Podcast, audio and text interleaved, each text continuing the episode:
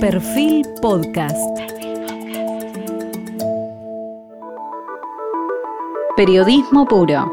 Jorge Fontevecchia en entrevista con la ministra de Salud de la Nación, Carla Bisotti. Buenas noches. Hoy con barbijo nos toca entrevistar a la ministra de Salud, a Carla Bisotti, en un momento muy especial de la crisis sanitaria. Eh, Bisotti, antes de ser ministra de Salud, era reconocida públicamente como la mayor especialista en vacunación. Muchos la conocieron cada mañana en sus conferencias de prensa que nos informaba la evolución de la, de la pandemia. Sin embargo, Bisotti tiene una larguísima trayectoria en la, todo lo relacionado con la salud pública. Se formó como médica en la Universidad de Salvador, es especialista en medicina interna en la Universidad de Buenos Aires y de enfermedades infecciosas. Fundó y fue presidente de la Sociedad Argentina de Vacunología y Epidemiología. También trabajó en la Fundación Huésped junto al doctor Pedro Camo. Se había trabajado en el Ministerio a nivel nacional bajo la conducción de Ginés González García al final de la presidencia de Néstor Kirchner. Y ella continuó, continuó con Cristina. En el 2009, durante la pandemia de gripe porcina, estuvo a cargo del Programa Nacional de Inmunización. Fue durante su gestión que el calendario de vacunación alcanzó las 19 vacunas gratuitas y obligatorias.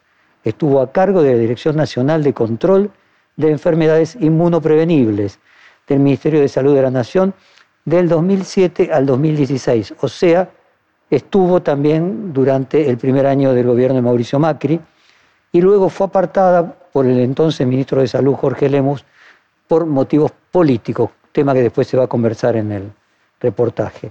Integró un grupo de asesores de la Organización Mundial de la Salud en práctica de inmunizaciones e inmunización materna, así como grupo asesor técnico de inmunización materna de la Organización Panamericana de la Salud. Formó parte del Consejo fundador de la Asociación Internacional de Gerentes de Inmunizaciones y, como podría pasarle a cualquiera, a ella también, en marzo de este año tuvo COVID positivo.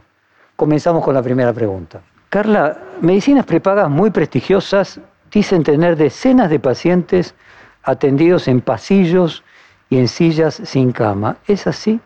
Bueno, es un momento de mucha tensión del sistema de salud. Eso no, no es infrecuente en invierno, digamos, cuando aumenta el pico de enfermedades respiratorias en general, pero por supuesto que en este contexto y en esta situación es lo que venimos eh, diciendo y nos viene preocupando que pueda suceder, que es que el sistema de salud no pueda dar respuesta.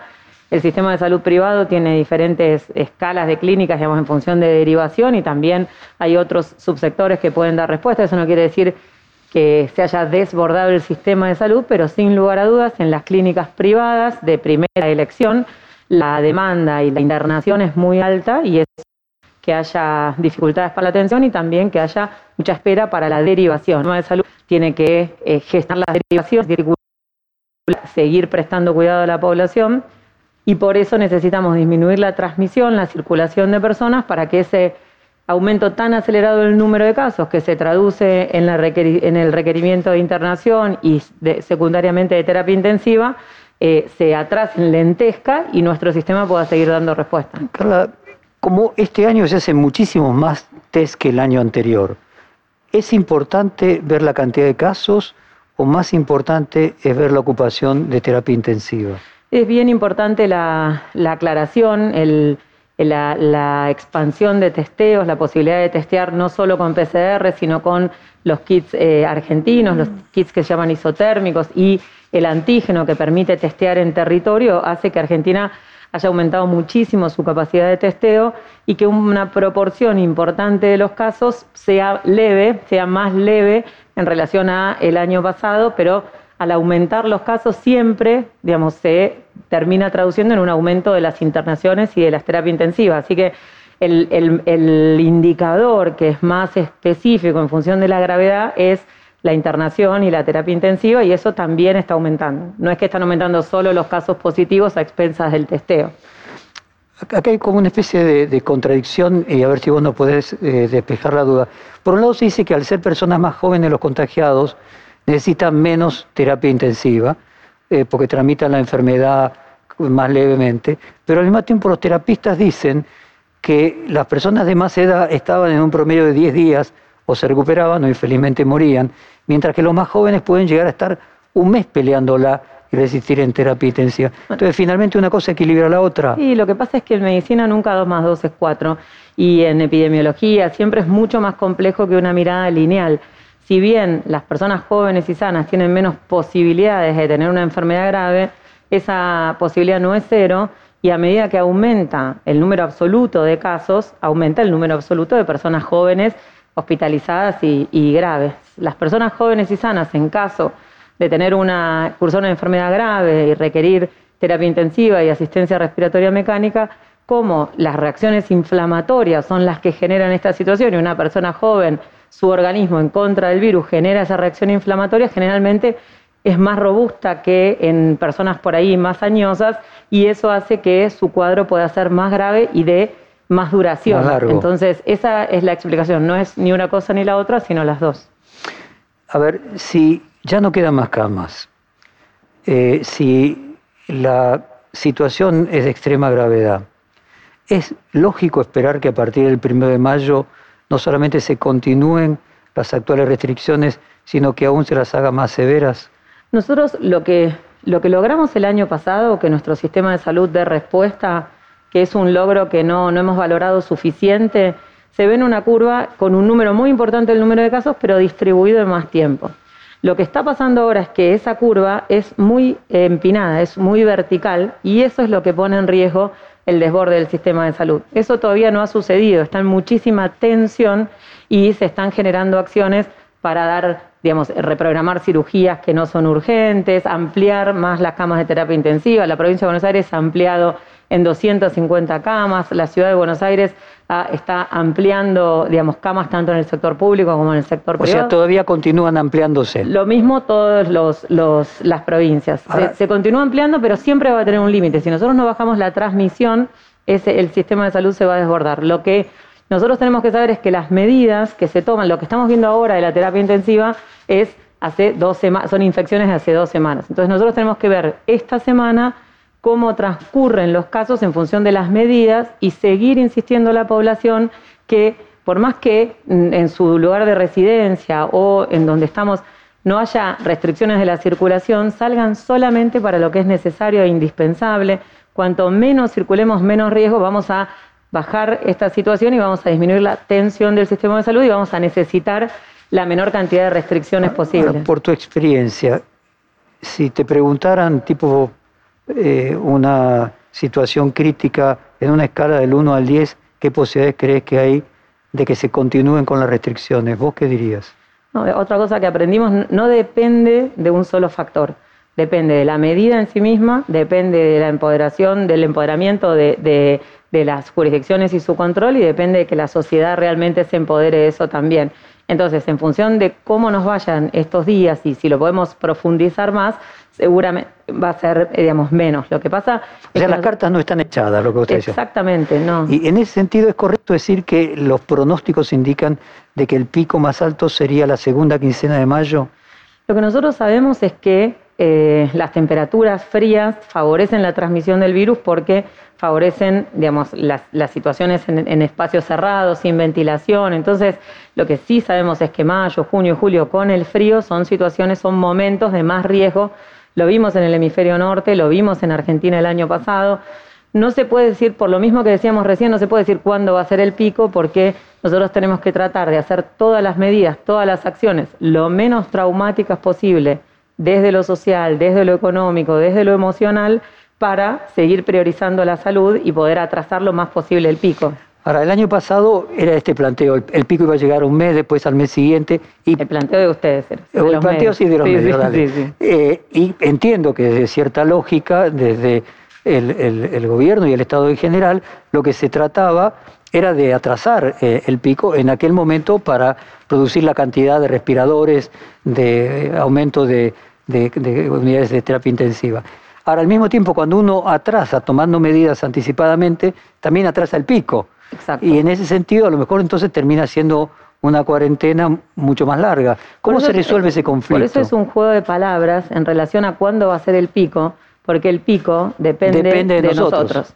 Entonces, ese es el punto. Nosotros, si logramos no necesitar medidas de, digamos, más estrictas, porque nos organizamos, porque entendemos y volvemos a percibir el riesgo que, que habíamos perdido en el verano y que pensamos que por ahí no nos iba a tocar lo que le pasó a todo el mundo y a nuestros países vecinos, y nosotros como, como sociedad podemos eh, trabajar para, para, eso, digamos, va a ser menos necesario, menos eh, posible la necesidad de medidas más estrictas. Ahora, Claro, un pico va a haber siempre. Digamos, siempre, siempre va a haber un momento en el, en el mayor número de casos. Nosotros vamos a, tratar que sea lo menos alto posible y lo más eh, desarrollado en el tiempo. El tema es este. O sea, menos abrupto lo que vos estás diciendo. O sea, que vaya homeopáticamente, no sé si la palabra. Claro, porque nosotros necesitamos saber, necesitamos que el sistema de salud pueda dar respuesta y ahora también estamos con la campaña de vacunación. Entonces, vacunando a las personas que tienen más riesgo de tener complicaciones y fallecer, la, es, es más factible que la mortalidad baje. Teniendo en cuenta también que con estas nuevas variantes de preocupación, que son más transmisibles, más letales y que afectan a personas jóvenes, eso la complica más. Esto es un factor nuevo que hace que, digamos, todas las personas y, empezar como a erradicar un poco el, el, concepto de no, yo soy joven y sano, no me va a pasar nada. La realidad es que estamos viendo personas jóvenes internadas en terapia intensiva por dos motivos, porque está tendiendo a disminuir en los mayores de 60 por la vacuna y por sus cuidados y por estas nuevas variantes. Entonces, eh, ese es el, concepto a, transmitir. No es si tomamos medidas se soluciona el problema, porque es mucho más complejo el engranaje que tiene que suceder para que eso realmente tenga impacto en los casos y las muertes. Carla, tengo entendido que hay un algoritmo alerta brote temprano 148 que el 15 de marzo pronosticó que se venía la segunda ola y sin embargo las restricciones se realizaron después de Semana Santa. Me decían en el centro de testeo de Costa Salguero que inmediatamente después de Semana Santa de 4% de test positivos saltaron a 12. Eh, ¿Por qué se, no sé si la palabra corresponde, se eh, prefirió eh, no, herir al turismo durante la Semana Santa con el riesgo de que después se tuvieran que cerrar las escuelas? Sí, no, no corresponde preferir el turismo a las escuelas porque no, nunca fue la, comparación. La, el 148 no es que pronostica, sino que lo, lo que ve es como el 148 son los llamados telefónicos en relación a eh, personas con síntomas y puede predecir o adelantar una tendencia. No es que un día se sabe lo que va a pasar más adelante, porque de nuevo, cada momento depende de muchas acciones posteriores. Entonces, nosotros desde ese momento eh, fue que inclusive el presidente hizo una cadena nacional y empezamos a transmitir con varios mensajes del mismo presidente la preocupación, el aumento de los casos, el aumento eh, de, de, la circulación viral en todo el país, a expensas principalmente del AMBA, que es el epicentro de la pandemia en este momento, y eh, en relación a los viajes al exterior se desestimaron 57% de las reservas y en relación a los viajes internos de Semana Santa la, disminución de las reservas bajó también un 50% y se trabajó muy fuerte con los protocolos, sabiendo por supuesto que la movilización de personas genera un riesgo,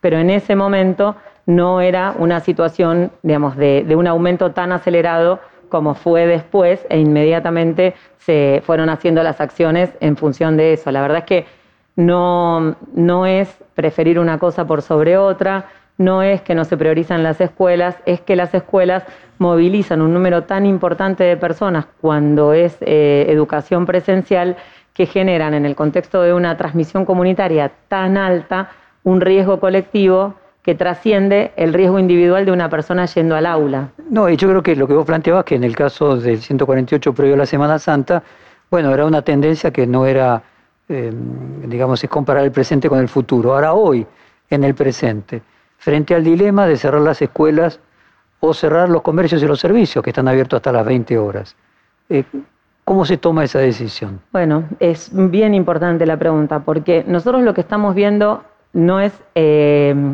solamente la actividad, sino un montón de, otras, de otros factores. ¿sí? La cantidad de personas que moviliza un comercio que vayan los dueños o los comerciantes a un lugar puntualmente es mucho menor que la cantidad de personas que moviliza la clase presencial. Eso es lo que se intentó explicar todo este tiempo, hablando del riesgo individual y del riesgo colectivo, y hablando también de la em, circulación en los momentos, de la, intensidad de la transmisión comunitaria y la circulación viral.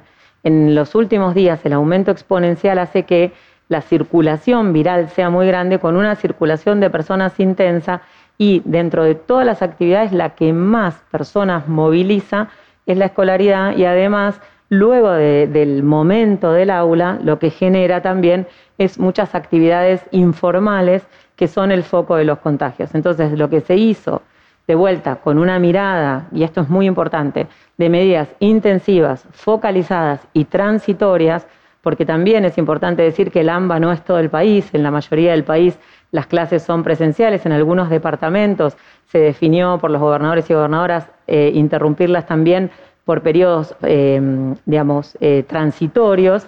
¿sí? Esas, esas, esas actividades, junto con las reuniones sociales, la nocturnidad, los lugares cerrados donde uno tiene mucha confianza con la otra persona, baja las defensas, baja las recomendaciones de, prevención y, mantiene mucho tiempo juntos, la verdad es que son los momentos de riesgo. Se eh, eh, limitaron las actividades que generan más riesgo en relación a movilidad y en relación a transmisibilidad. O sea, concretamente lo que vos decís es que la vida comercial eh, de, de 6 a 20 moviliza menos gente que los colegios. Sin lugar a dudas. Sí. Y, discúlpame, y el otro eje es la economía, que en este país, no hace falta que lo diga yo, tenemos no, sí, pero digo, antes de priorizar economía, lo que vos decís es, desde el punto de vista de lo público exclusivamente, más gente mueve en los colegios que la actividad comercial industrial. Sí, y una, una cosa más que te digo es que el objetivo de, esta, de estas medidas para disminuir la circulación de personas y sostener la virtualidad en las clases es, eh, no es que desaparezcan los casos, no es que nosotros el 30 de abril vamos a decir, bueno, como hay 20.000, 25.000 casos, seguimos igual todo el año. No, no es la misma lógica que 2020, no es la misma lógica en relación a esperar que bajen los casos, sino en este momento el objetivo es eh, atrasar la velocidad de contagios y de ingresos de personas en terapia intensiva. Y lo último que te digo es que el año pasado, en relación a las restricciones, el, contexto y la mirada colectiva, digamos, de la cuarentena más larga del mundo, el único lugar que estuvo en ASPO todo el tiempo fue el AMBA, pero a partir de mayo, junio, la verdad es que se fueron autorizando un número tan importante de actividades que no, no, no, prácticamente no había restricción de la circulación. Había algunas actividades macro que estaban todavía restringidas en el mundo y que todavía siguen restringidas en el mundo, pero me parece importante tratar de ir derribando ese mito de la cuarentena más larga del mundo porque la circulación del AMBA desde junio en adelante fue realmente muy, muy importante. Entonces, ¿qué le responderías a aquellos que dicen, bueno, viene el otoño, después el invierno, eh, vamos a pasar medio año nuevamente con los chicos sin clases presenciales? Bueno, va a depender, eh, digamos, sí tenemos que decir claramente que el invierno, de mayo, junio y julio, sobre todo este mes que viene va a ser un mes determinante en, la evolución de la pandemia en Argentina. Debemos decir nuevamente que no depende solamente de las medidas del Estado Nacional, que ha declarado y ha demostrado que tiene el interés prioritario de preservar la salud y acompañar desde lo económico y desde lo social en un momento crítico, va a depender realmente que podamos transmitirlo y en eso los medios tienen un rol clave y que podamos también eh, articular con las jurisdicciones y con la sociedad. En ese sentido, eh, nosotros esperamos poder volver a un aumento, a un reinicio escalonado de la actividad presencial y lo que estamos trabajando con UNICEF, con la Sociedad de Pediatría, con el Ministerio de Educación y proponiéndole también a las jurisdicciones es esto que, hablamos, ¿no es cierto?, de que la sociedad se empodere como parte del de, eh, círculo virtuoso para sostener la presencialidad, que es saber todo lo que tenemos que dejar de hacer para que realmente podamos sostener la presencialidad.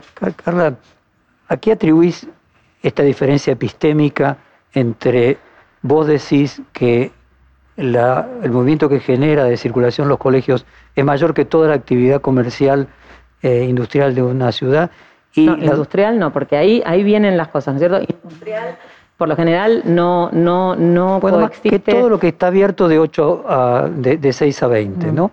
Y los datos que, mostró en su momento de que no aumentó el uso de transporte público, eh, el jefe de gobierno de la ciudad, ¿Cómo ese conflicto epistémico, cómo te lo explicas? Bueno, nosotros tenemos los datos del Ministerio de Transporte de la Nación y el ministro de Transporte, Meoni, ha manifestado que desde el inicio de la, presencialidad en las escuelas aumentó un 25% del uso de transporte público en, el AMBA, en la ciudad de Buenos Aires, y que em, desde las ¿En el AMBA o en en la ciudad, mm, ahí no Porque quizás ahí esté la diferencia. Ahí no, te quiero mentir. Este, no, no, quiero, no te quiero decir la, especificidad de esa, este, te lo puedo confirmar, pero, pero el, dato, digamos, en relación a la circulación tiene que ser eh, homogéneo, digamos. No, la verdad es que no.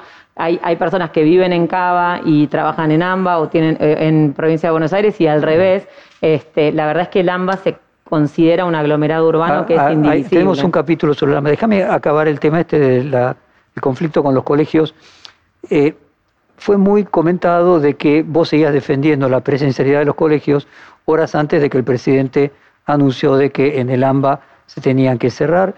Y la pregunta es si eso tiene que ver con que la tarea del ministro de Salud Nacional está en las vacunas, está en la prevención, está en las tendencias generales, pero luego el trato cotidiano y la responsabilidad cotidiana eh, es de los ministros de salud provinciales o de la ciudad. Inclusive, por ejemplo, que el presidente de la Asociación de eh, Medicina Privada, Velocopit, se reunió varias veces con el jefe de gabinete, con el presidente y nunca con vos.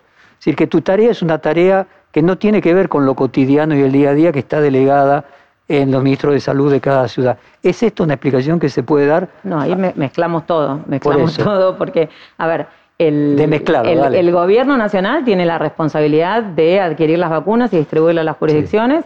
El jefe de gabinete lo explicó, las jurisdicciones con la ley que se, que se sancionó en noviembre nunca tuvieron, eh, digamos, impedida la compra de vacunas. De hecho, sabemos y dijeron muchos eh, gobernadores, gobernadores y el jefe de gobierno que tuvo contactos y no han podido conseguir la vacuna, por eso el Estado Nacional que ha podido gestionarlas y ha no, podido no cabe ninguna duda, conseguir la vacuna, la está distribuyendo. El eh, decir que yo decía que había que seguir las clases presenciales también es incorrecto. Vos fíjate que una semana antes, cuando se discutía lo de Semana Santa sí, Semana Santa no, también dijeron que el AMENS me había ganado porque eh, yo quería cerrar todo y la AMES lo quería abrir. Entonces, eh, ahora que yo quería dejar el colegio abierto y el presidente lo cerró, la verdad es que no es así. Lo que dijo Trota y lo que dije yo es que el, el aula es exactamente lo mismo que se viene diciendo. El aula en sí misma no es una situación de contagio y que el problema en la misma conferencia de prensa, un minuto después, eh, yo dije exactamente eso, la circulación de personas y el riesgo colectivo y las actividades informales que generan la, mm, la escolaridad presencial. Y en relación a, un país federal con una salud delegada en las jurisdicciones, claramente el rol rector del Ministerio de Salud es eh, justamente el consenso y la articulación de políticas lo más homogéneas posibles con las 24 jurisdicciones y en eso es la política de adquisición de respiradores y distribución, de vacunas y de, eh, por ejemplo, profesionales itinerantes que han ido a través de Nación a provincias que lo han necesitado y en eso es una fortaleza grande del país. Después, por supuesto que, los representantes de las distintas subsectores del sistema de salud, el presidente recibe no solamente a, a Velocopit, sino a un número no estuvo nunca. Velocopit no, pero sí todos los representantes del sector privado y tuvimos reuniones. Desde el primer día, articulamos el aumento de las prepagas, yo firmé la resolución ministerial y hablé con el presidente para que se concrete, trabajamos muy fuerte con la super, con las paritarias, estamos trabajando también con la articulación y proveyéndole respiradores al subsector de la seguridad social y a través de las jurisdicciones también al sector privado. Así que en ese sentido lo que nosotros buscamos es ser el Ministerio de Salud de la Nación y disminuir la fragmentación del sistema de salud. Entremos en el tema de AMBA, ¿no? que creo que es el punto crucial, casi diga, geopolíticamente. Hagamos primero una introducción, un análisis de lo que son los eh, conglomerados urbanos. El AMBA es el tercer conglomerado urbano latinoamericano. El primero es Ciudad de México, con 25 millones de personas, San Pablo con 23, Buenos Aires con 17. Luego, del puesto cuarto al 40, no hay ningún conglomerado argentino. Y Brasil tiene 12, México 6, Colombia 4. El hecho de que Argentina tenga un solo conglomerado donde se concentra la mayor parte de la, de la población, ¿le da una característica sui generis al combate del coronavirus que no se da en ninguna otra parte de Latinoamérica y quizás del mundo? Bueno, es lo que nosotros venimos diciendo también. Argentina tiene ocho aglomerados urbanos de más de 500.000 habitantes, incomparable cualquiera eh, con el AMBA. Por eso se conforman y se comportan como una sola cosa, no, no importa ni quién la gobierne, ni, ni dónde viva cada una de las personas, ni los límites geográficos o, políticos. Eh, las grandes ciudades, los grandes aglomerados urbanos, eh, tienen una dinámica de transmisión del virus que es totalmente diferente a todos los demás lugares. Por eso, si se dispara una curva de, contagios o de desborde del sistema de salud en un aglomerado urbano como el AMBA, la posibilidad de interrumpirlo es mucho más difícil y tarda mucho más tiempo. Por eso es tan importante tomar la mayor cantidad de medidas posibles, y más específicas posibles, eh, lo antes posible, porque nosotros lo hemos visto en cualquier otro lugar. Eh, y cuanto menos densidad poblacional, más fácil todavía, si se cierra o si se disminuye la circulación durante 14 días, bajan los contagios. En el AMBA no es así, entonces, sin lugar a dudas, eh, no, no es eh, lineal el análisis de qué es lo que hay que hacer y claramente tiene muchísima más complejidad. Y para completar a la audiencia la, mirada macro, de esos 17 millones de habitantes, la ciudad de Buenos Aires tiene solo tres o sea, solamente el 17% del total de AMBA. Allí está el problema, o sea que hay una parte que representa solamente el 17% del total. No es tan claro, porque eso es el lugar de residencia ahora. De todo lo que es el conurbano de la provincia de Buenos Aires, vienen a trabajar y a producir en la ciudad de Buenos Aires un número muy importante de personas. No, me refería a que la jurisdicción es de solo 17%. Claro, pero por La palabra Buenos Aires pareciera, por lo menos en un sentido literal, eh, que abarca ah, todo, ¿no? Hay una diferencia entre el percibido y lo real. Pero por supuesto, porque ahí de vuelta, y eso lo dice siempre el gobernador de la provincia de Buenos Aires, dentro de la provincia de Buenos Aires, que tiene, digamos, una extensión geográfica, una particularidad, una diversidad geográfica, cultural, urbana, rural, digamos, son como muchas provincias en uno. La ciudad de Buenos Aires tiene una, mm, eh, dinámica totalmente diferente y recibe muchísimas personas del conurbano de la provincia de Buenos Aires para trabajar y por supuesto también para eh, eh sistema de salud. Así que es eh, imposible dividirlo, es imposible pensarlo separado y es imposible que no se implementen medidas por lo menos similares para disminuir la circulación. Carla, otros megaconglomerados son asiáticos, ¿no? Cantón y Tokio 40 millones, Shanghái 30. ¿A qué atribuís que esos gigantes, súper gigantes conglomerados urbanos no tuviesen eh, el nivel de contagio que tienen los latinoamericanos? ¿Es solo una cuestión de pobreza, eh, digamos, hacinamiento? Solo, digamos, no, es poco, digamos, la, situación social, cultural, económica es lo que, lo que explica, digamos, que, que sociedades como, como, como Japón o China tengan una posibilidad de controlar una epidemia como, como la, de, la del SARS-CoV-2 de una manera diferente que países como los nuestros, con Latinoamérica, con brechas enormes, con eh, pueblos, barrios populares, con hacinamiento, con digamos, dificultades sociales, económicas eh, muy, muy importantes que en los últimos años se habían profundizado más todavía. Me parece que está claro cuál es la diferencia. Y, partiendo de ese que parece el análisis por lo menos más lógico, ¿cuál es la, explicación que te da, por ejemplo, México tiene la mitad de habitantes, 50% de pobres eh, y tiene menos casos de, coronavirus que Argentina. ¿Desconfías de las estadísticas cuando ves eso?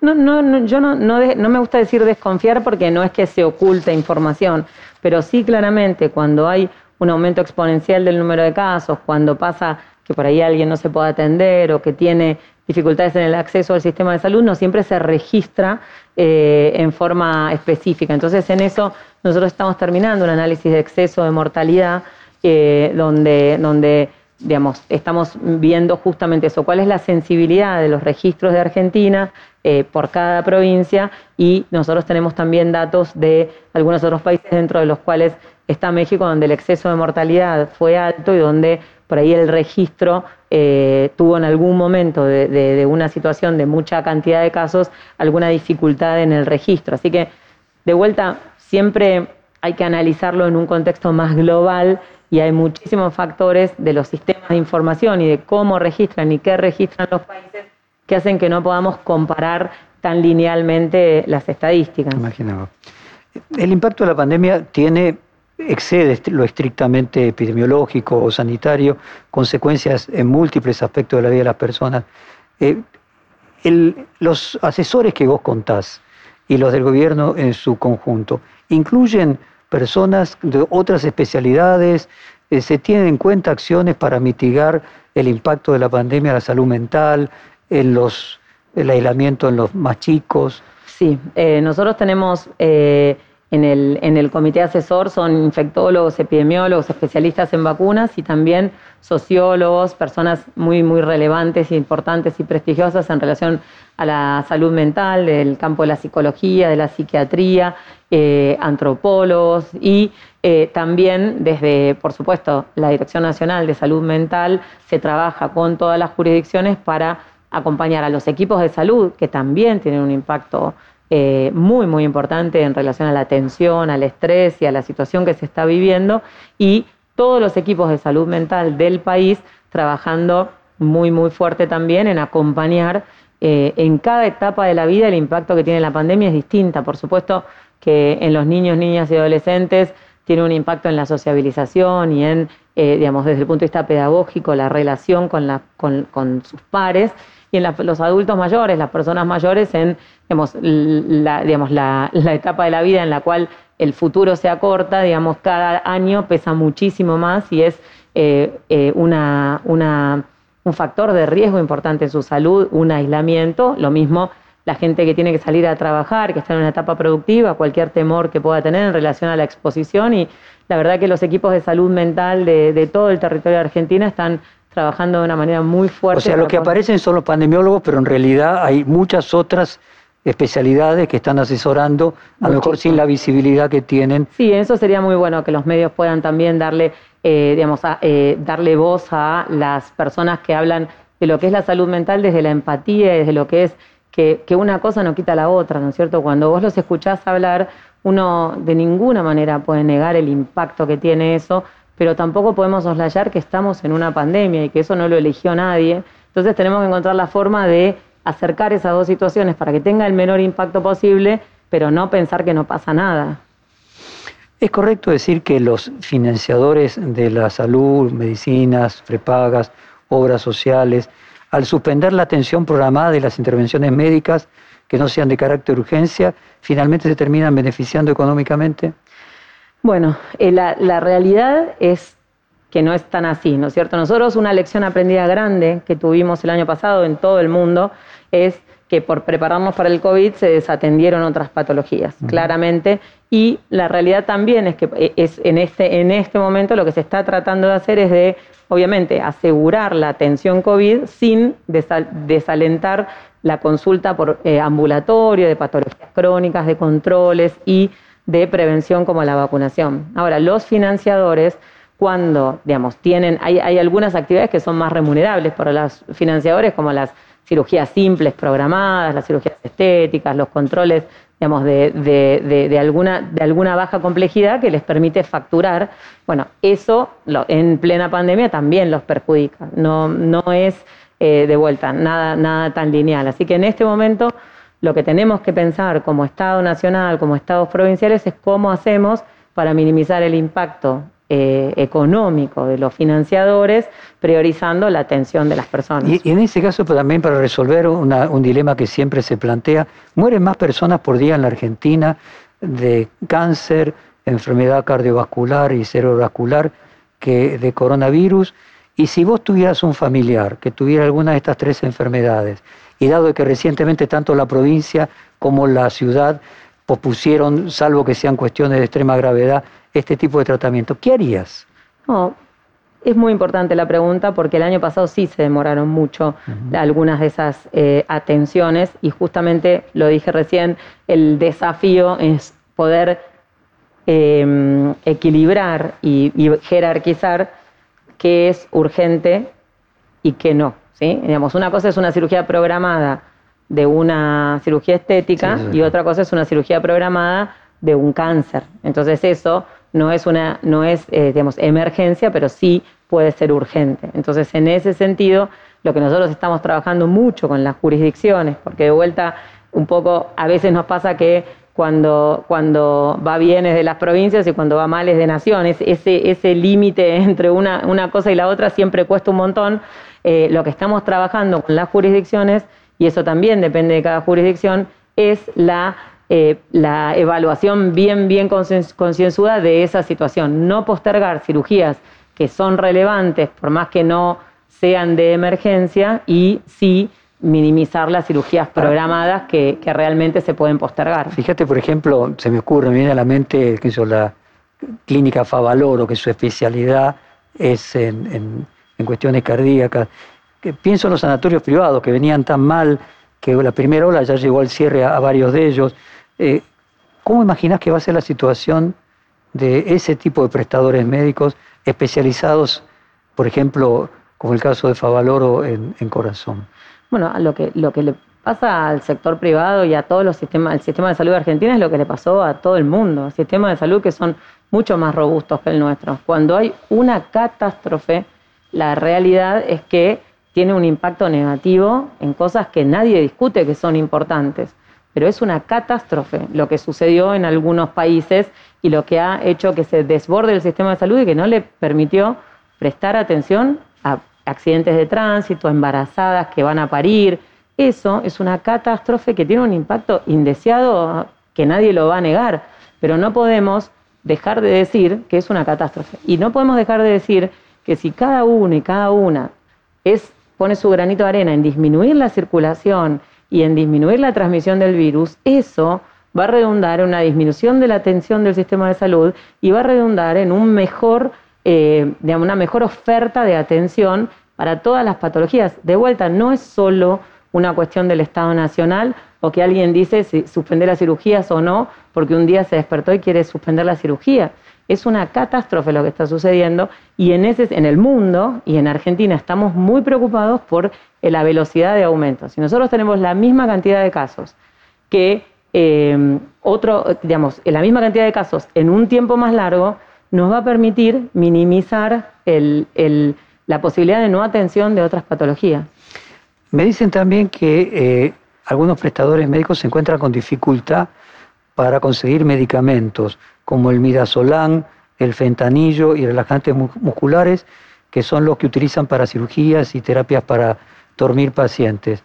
Yo pregunté si eran importados, me dice que son nacionales. ¿A qué atribuís que pueda existir esta falta? Son, son, importados, digamos. El principio activo se importa.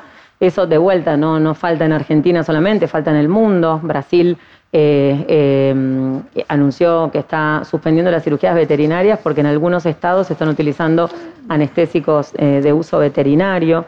Lo que se necesita en esas medicaciones es para sedar a los pacientes, para ponerlos en respirador y ante la demanda tan tan abrupta en todo el mundo, sucede que hay escasez de esos medicamentos. Ayer justamente, de vuelta teniendo en cuenta que el Estado Nacional no adquiere esos medicamentos, pero sí tenemos este rol rector que, que, digamos, tenemos ese compromiso de intentar favorecer el acceso, hubo una mesa intersectorial donde estuvo comercio exterior, salud, PAMI, otros financiadores, el sector privado y eh, los laboratorios productores eh, y las droguerías que lo distribuyen, donde se hizo un acuerdo de precio máximo y se empieza a generar acciones para eh, poder traer el principio activo a través de las embajadas de los países que producen ese principio activo y trabajar con toda la industria farmacéutica para que se formule y se pueda vender en Argentina a un precio máximo que sea homogéneo y justo para favorecer el acceso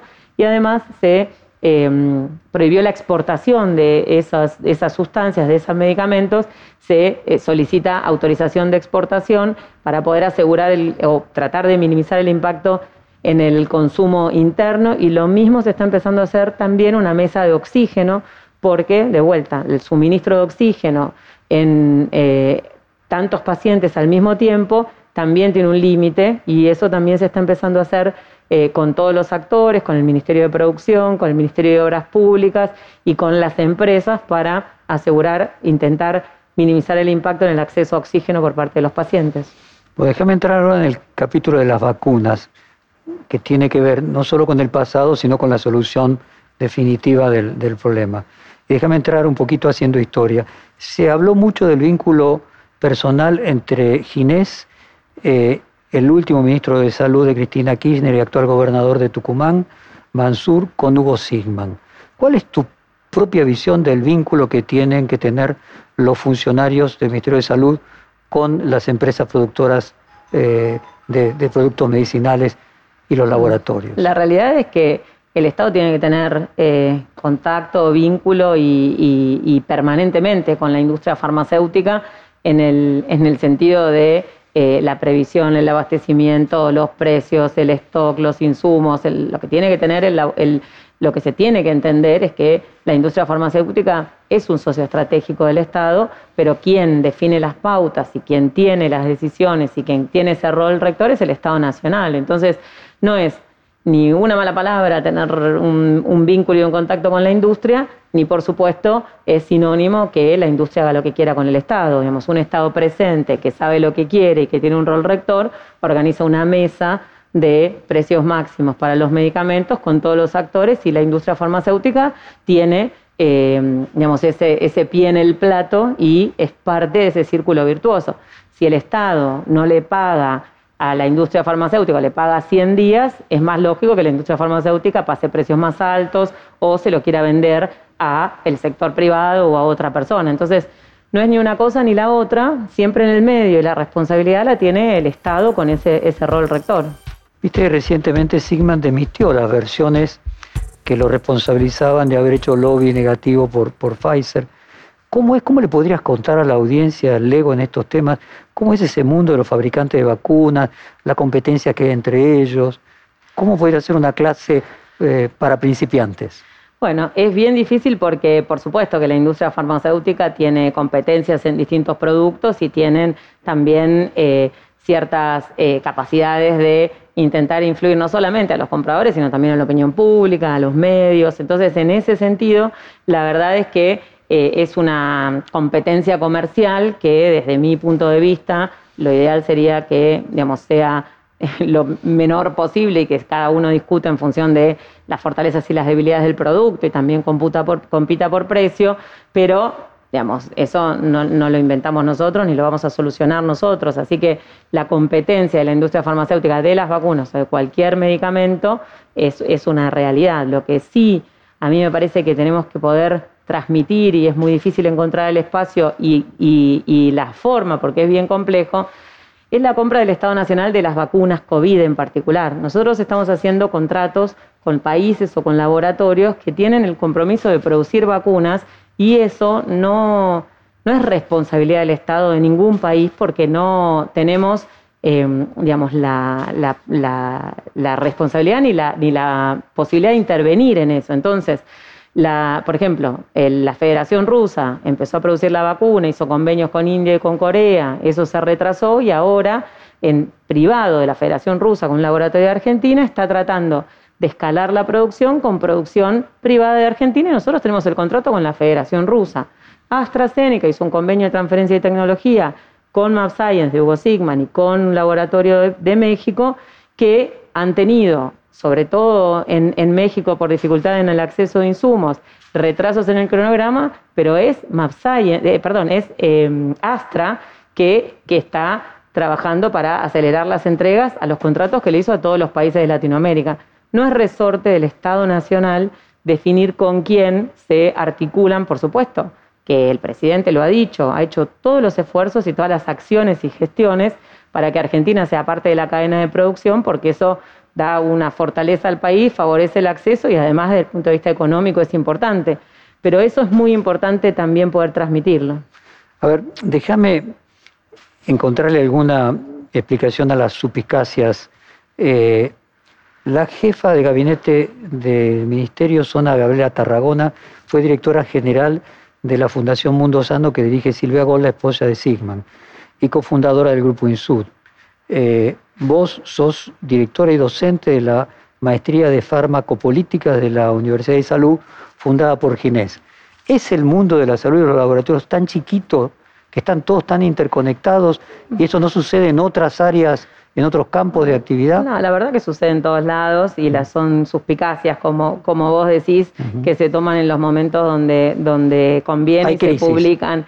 Eh, Sonia Tarragona es economista, tiene una amplísima trayectoria y eh, fue directora de una fundación que es Mundo Sano y no tiene ningún vínculo comercial con Hugo Sigman. Y yo a Ginés lo conozco desde que nací y... Eh, literalmente. literalmente y eh, tengo, digamos, tengo una trayectoria en, en Isalud desde que nació Isalud. Yo me formé en Isalud y yo cuando me desvinculan del gobierno anterior creé, esta, creé un centro de estudios, me, dediqué a trabajar en la universidad y colaboro desde como docente en, la, en, en las maestrías. Eso la verdad es que no, no tiene, no tiene nada de malo, no, nos, eh, al contrario, nos enorgullece tanto a Sonia como a mí y lo podemos decir en cualquier lado a cualquier persona que tenga cualquier duda de nuestros antecedentes, nuestra trayectoria y nuestro camino en la salud. Carla, podríamos decir, si Pfizer no se pudo por las cuestiones que ya son más o menos públicas, ¿por qué con Moderna tampoco?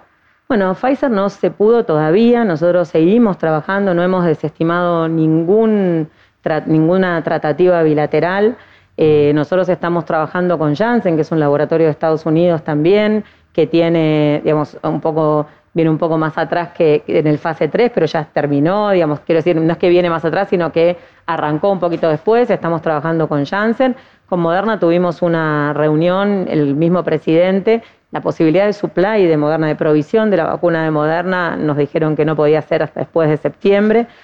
Así que en realidad eh, Seguimos trabajando también con Cancino, seguimos trabajando con Bharat, que es un laboratorio de India, y seguimos trabajando a través de COVAX con eh, Novavax, que es un laboratorio también de Estados Unidos, mm, y, seguimos trabajando, sería el concepto. Es correcto decir, a ver si podemos explicarlo más didácticamente, que Argentina hizo foco inicialmente ante la escasez en dos vacunas.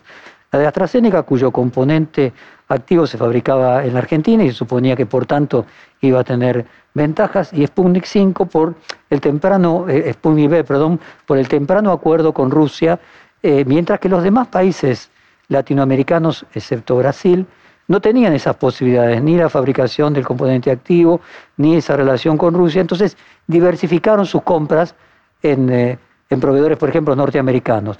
Esa podría ser parte de la explicación por qué a lo mejor Uruguay, Paraguay o Chile tienen Pfizer o otro tipo de vacunas? No, no, la verdad que no. Nosotros hablamos con Pfizer desde el primer momento. No, no nos focalizamos en, en una vacuna en particular. Pfizer no se pudo firmar a la fecha por un marco legal de Argentina y por un requerimiento de Pfizer que no es acorde al marco legal, pero no es que no se intentó y se habló desde el primer momento. Eh, para, compartirlo con la audiencia sería el tema de la palabra negligencia. Es la palabra negligencia, es la palabra de bienes soberanos, digamos. Son algunas, son algunos puntos muy puntuales que tiene la ley que requiere el laboratorio Pfizer porque se basa en la ley de Estados Unidos y, digamos, no han podido superarse los requerimientos de Pfizer en función del, marco legal de Argentina. Eh, es correcto entonces que si todos los demás países aceptaron había un problema en nuestra legislación de no haber tenido en cuenta. Nosotros le compramos a todos los demás laboratorios menos a Pfizer.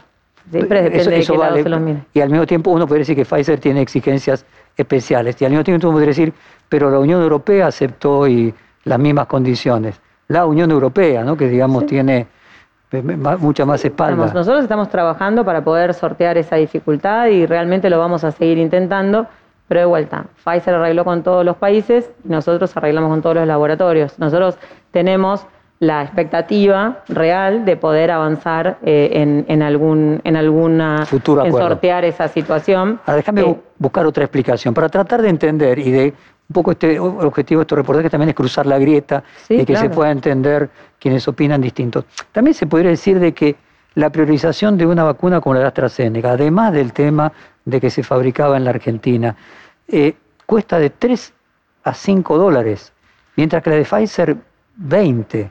Mm, Es más fácil de, eh, de, de estoquear, creo que con menos temperatura, incluso creo que hasta es una dosis menos.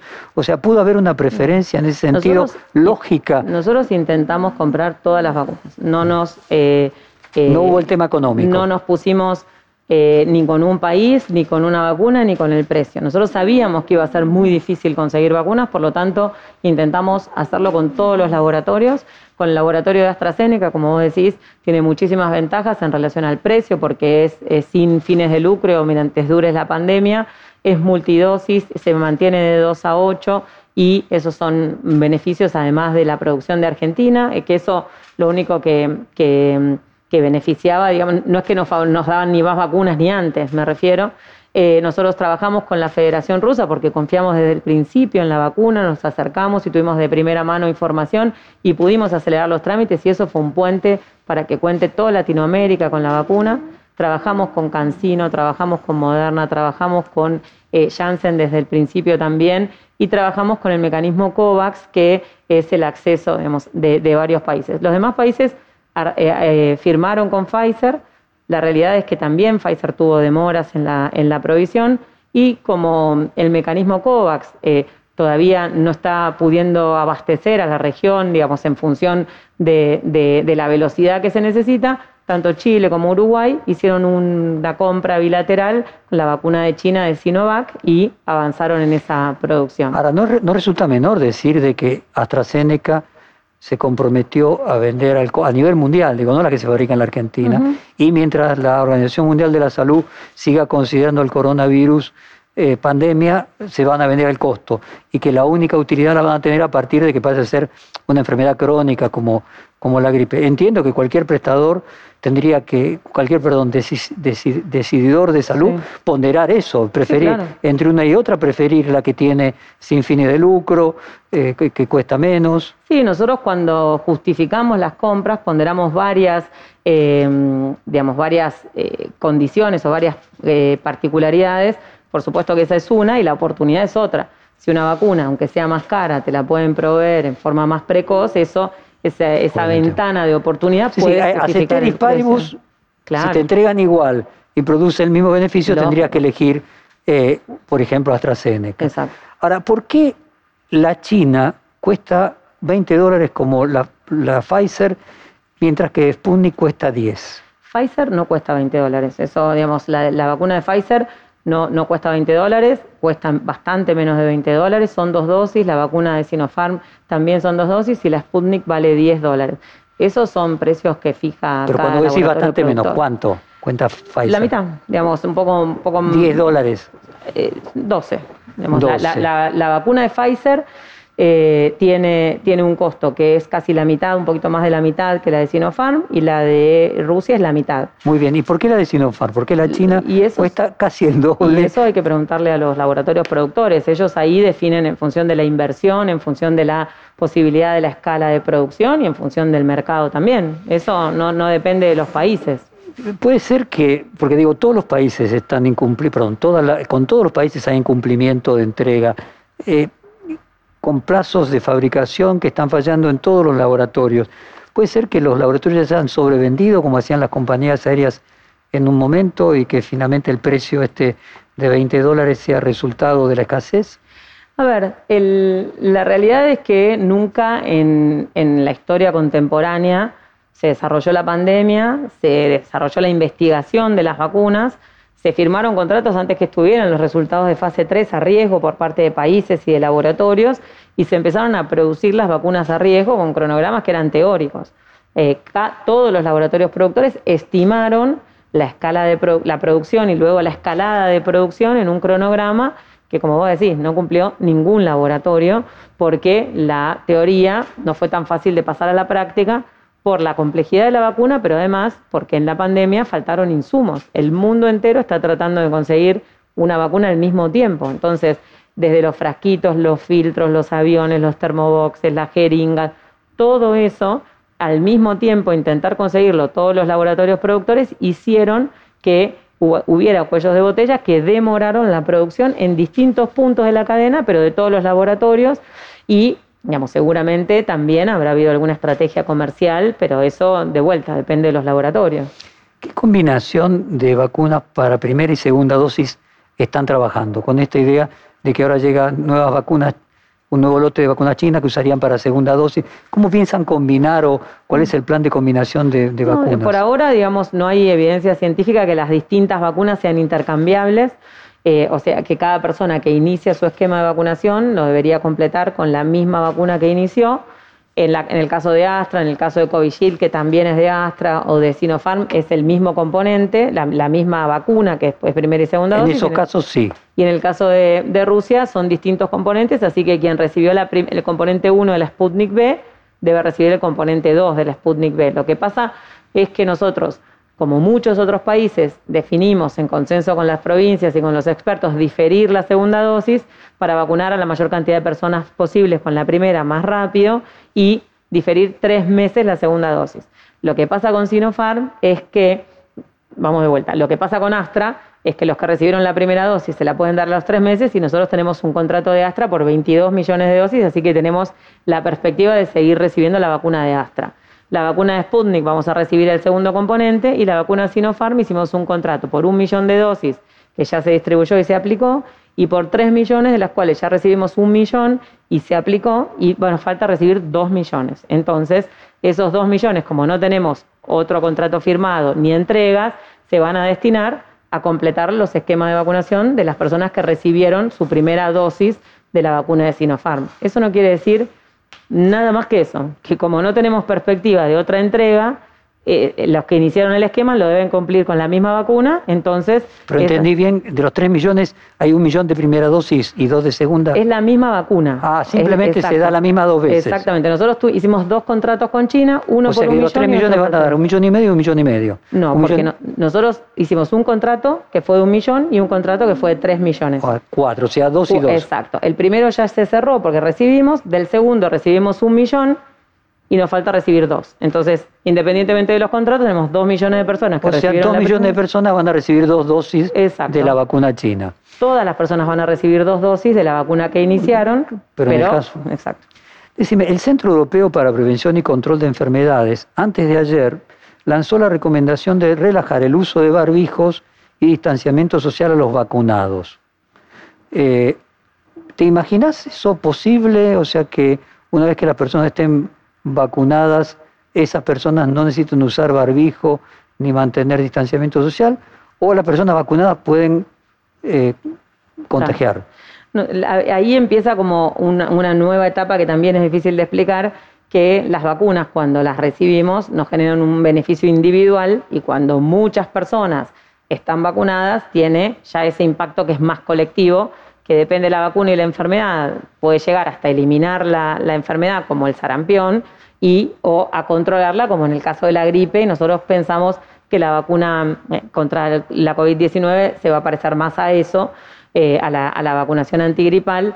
Eh, todavía en Argentina la vacuna genera un riesgo, un, un beneficio individual y si nosotros tenemos la vacuna tenemos menos riesgo de tener complicaciones y fallecer, pero no está demostrado que no tenga, digamos, que no podamos tener el virus y transmitirlo. Así que a medida que esto sea más eh, extensivo en la población de Argentina y en todos los países del mundo, la posibilidad de, relajar un poco las medidas de prevención, de, control de la transmisión, son más, concretas y reales.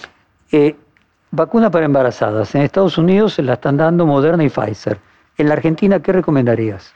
En la Argentina está aprobada vacunar a personas gestantes que tengan alguna condición de riesgo. El embarazo por sí mismo no es una condición de riesgo para COVID, pero cualquier persona gestante que tenga...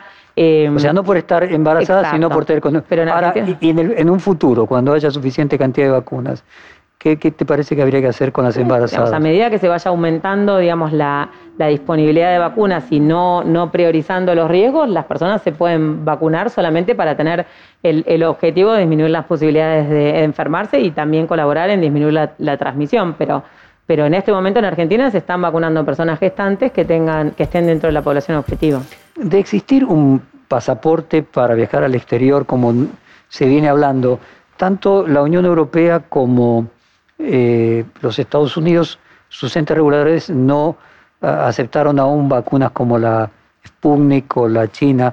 Eh, ¿Puede existir ahí una dificultad en que ese, ese pasaporte sanitario de argentinos, al no estar vacunados con vacunas que fueron aprobadas por el ente regulador norteamericano o europeo, no les sea válido? Mm, esperaría que no, no creo, ya no venimos a decir nada en este mundo y con la pandemia, pero que no esté aprobada por el ente regulador de, un país o de, la Unión Europea no significa que las personas vacunadas no tengan menos riesgo de tener complicaciones y debería homologarse. No, no creo, salvo que haya alguna vacuna que no sea lo suficientemente bueno, que no se apruebe este, o que, que se defina un porcentaje de eficacia y ahí es por la eficacia de la vacuna y no por el origen o la marca, pero el concepto general es que digamos, si se va a hacer un pasaporte, las personas vacunadas deberían considerarse vacunadas y no por la marca. Ahora una pregunta que, trasciende la cuestión médica y pasa a ser más sociológica. ¿A qué atribuís que países productores de vacunas como Rusia y como China tengan vacunada tan poca porcentaje, tan poco porcentaje de su población? Rusia 8%, China 10%, eh, y exporten vacunas cuando los demás países se desesperan por vacunas. Ahí, hay dos ejes. el, primero es que eh, no, no en todas las regiones del mundo la adherencia y la confianza de la población a las vacunas es como en la región de Latinoamérica. Digamos, hay, hay países en Europa donde la vacunación es optativa, donde la gente no percibe el riesgo y donde las coberturas de vacunación son más bajas. Y la otra es la cantidad de población. Digamos, la cantidad de población que tiene Rusia y China requiere muchísimo más tiempo para alcanzar las... Bueno, más aún, pero no, no, exportarías, podrías utilizarla China, para... China e India está, eh, reviendo la exportación y disminuyendo la exportación porque se comprometieron a vacunar un número importante de personas en los últimos meses, por eso también es tan difícil conseguir vacunas y cada embarque de vacunas que llegan es un logro muy, muy importante. Así que tanto China como India y bueno, y Rusia está exportando un porcentaje pequeño de las dosis y en su gran mayoría está priorizando Argentina, no está distribuyendo un porcentaje muy alto de su producción Rusia. Tu primer viaje a Moscú creo que fue en octubre para reunirte con los desarrolladores de la vacuna Sputnik. ¿Es cierto que ni Ginés González García lo supiera previamente? No, falso. Digamos, yo eh, eh, tuve el, contacto, digamos, a través del presidente para, evaluar técnicamente información en relación a, la vacuna y en el momento en el que surgió la posibilidad de viajar, el momento que yo me enteré, se lo comenté a Ginés, Ginés estuvo al tanto, el tema es que fue de muy poquito tiempo, no es que yo de ninguna manera me voy a ir sin avisarle al ministro. ¿Y él nunca tuvo ninguna aprensión especial contra la vacuna rusa de ningún tipo, como se ha comentado. No, Ginés no tuvo aprensión contra ninguna vacuna, lo que sí tenía la preocupación siempre con todas las vacunas es de poder dar los pasos, porque ahora, con el diario del lunes, donde todos los pasos se dieron, eh, es mucho más fácil, pero en ese momento todavía no se sabía si las vacunas iban a ser, eh, digamos, con resultados positivos en la fase 3, no se sabía si la eficacia iba a ser buena. Entonces, la verdad que las decisiones en ese momento eran muchísimo más complejas e inciertas y, digamos, la, preocupación era de todas las vacunas y de analizar bien, bien todo lo que, digamos, es más difícil de analizar, que son los ensayos clínicos, los, diseños de los ensayos clínicos para ver si los resultados, si eran buenos, nos iban a servir a nosotros. Carla, ¿qué dicen eh, las autoridades sanitarias rusas con las que vos hablás al enterarse que el presidente vacunado con la vacuna rusa entró dentro de ese creo que 7% de posibilidades de contagio. Ellos se contactaron inmediatamente para saber cómo estaba el presidente, para este, ponerse a disposición para lo que necesitáramos, sabiendo que las posibilidades de que evolucionara bien con dos dosis de la vacuna eran altísimas y también sabiendo que es un porcentaje muy, muy pequeño de personas que a pesar de estar vacunadas se pueden infectar. Y, ¿Eso es mala suerte o que el presidente estaba en contacto con tanta gente que las posibilidades de contacto con una persona con esa agenda son mayores. No, digamos, las dos cosas. Claramente, digamos, que tuvo exposición con, con alguien porque de algún lado se contagió. El presidente, digamos, tiene, eh, digamos, un, digamos, una Sí, ocupación. sí, ve más gente por día que- Exacto, tiene una exposición y tiene imposibilidad de, de- de- de no tener contacto con nadie por su gestión y por su forma de gestión. Hay presidentes que por ahí no tienen contacto con nadie por, por, por, digamos, priorizar no infectarte. Nuestro presidente tiene contacto con, con funcionarios, con la población y con, eh, digamos, mucha actividad, que por supuesto lo expone más. Y además, la verdad que tuvo mala suerte, porque hay mucha gente que tiene mucha exposición y no se enferma. Déjeme entrar acá ahora en un tema más, yo diría, de historia de la ciencia, ¿no? Re- rela- relacionado con las vacunas. Cuando la Segunda Guerra Mundial, el gobierno de los Estados Unidos lanzó como proyecto secreto, junto con investigadores británicos, casualmente de Oxford, el desarrollo de la penicilina, una de las reglas que se pusieron las compañías farmacéuticas involucradas es que debían compartir la información. O sea, la penicilina era un producto al que todas iban a, a acceder. ¿Qué, qué, qué cambió que ahora es tan distinto? ¿O cuál es tu propia La verdad, tesis? la verdad es que no cabe duda que cambió, porque digamos no, no, no está al mismo principio. Yo ayer cerré eh, un foro de precios justos de la Organización Mundial de la Salud, donde se pone en valor justamente esto, la transparencia de las negociaciones, la transparencia de los precios, la transparencia de los contratos para que favorezcan en forma equitativa el acceso de los países a las tecnologías. Dije específicamente que eh, son 130 países donde viven más de 2.500 millones de personas, todavía no han accedido a una sola vacuna contra COVID y no tienen perspectivas de recibir en 2021. Así que sin lugar a dudas cambió y mucho, sin lugar a dudas eh, la mayoría de las vacunas y la mayoría de los insumos y la mayoría de los recursos van a los países más ricos, que son los menos, y el número más grande de países donde vive un número muy importante de personas tienen un acceso inequitativo a eso. El mecanismo COVAX ha venido a intentar minimizarlo, también lo dijimos ayer en la reunión de la OMS, que no lo está logrando, digamos, eh, concretamente. Es un mecanismo que está haciendo un esfuerzo enorme para minimizar esas brechas, pero todavía la verdad es que no, no, se, no, se, ha, no se ha solucionado el problema. A ver, una tesis, ¿no? En los años 50, cuando le preguntaron a Jonas Salk quién era el dueño de la vacuna contra la poliomielitis, quién tenía la patente sobre ella, él contestó ¿Quién era el dueño del textualmente. ¿Quién podría ser el dueño del sol? Exactamente. No tiene dueño, es para beneficio del mundo. Esta declaración de Jonas Salk era en el Estados Unidos de New Deal, en el Estados Unidos, podríamos decir, eh, del estado de bienestar. Eh, la situación actual es una subjetividad tan distinta, tiene que ver con una noción distinta de la economía y de lo social, y es un síntoma no del tema de los laboratorios, sino de la economía en general, cómo fue cambiando desde la caída del muro de Berlín o de los años 80 hoy. Y mi, mi, mi, reflexión sería que ojalá hubiera muchos Jonas Salk, porque uh -huh. la verdad es que sí. Nosotros tuvimos a nuestro Milsen, que también no quiso, no quiso patentar. Exacto. Sería hipermillonario, como Bill Gates. Exactamente, es así, digamos. En, en momentos extraordinarios se requieren acciones extraordinarias. Eh, y, y, bueno, en, en, este mundo, en este momento, lo que estamos viendo es que eso no, no abunda, básicamente. Nosotros desde lo macro, que es esto que estamos hablando, hasta las actitudes individuales, quien es solidario y quien es empático en este momento se ve más solidario y más empático y quien es más individualista se cierra su individualismo. Entonces en eso la verdad que de vuelta excede totalmente la salud, excede totalmente la economía y es una situación más social. ¿Ves también una cuestión geopolítica, como terminada la Guerra Fría, otro tipo de, de guerra? Por ejemplo, Sanofi, la empresa francesa, que le iba a suministrar a Estados Unidos, primero porque había puesto miles de millones de dólares para la investigación, el presidente francés, Macron, lo llamó a su director ejecutivo y le exigió que primero abasteciera a Francia. Creo que la pequeña empresa alemana de un inmigrante turco, creo, que forma parte del empresario de Pfizer, también tiene problemas con los alemanes, que no consiguen tan rápido la vacuna.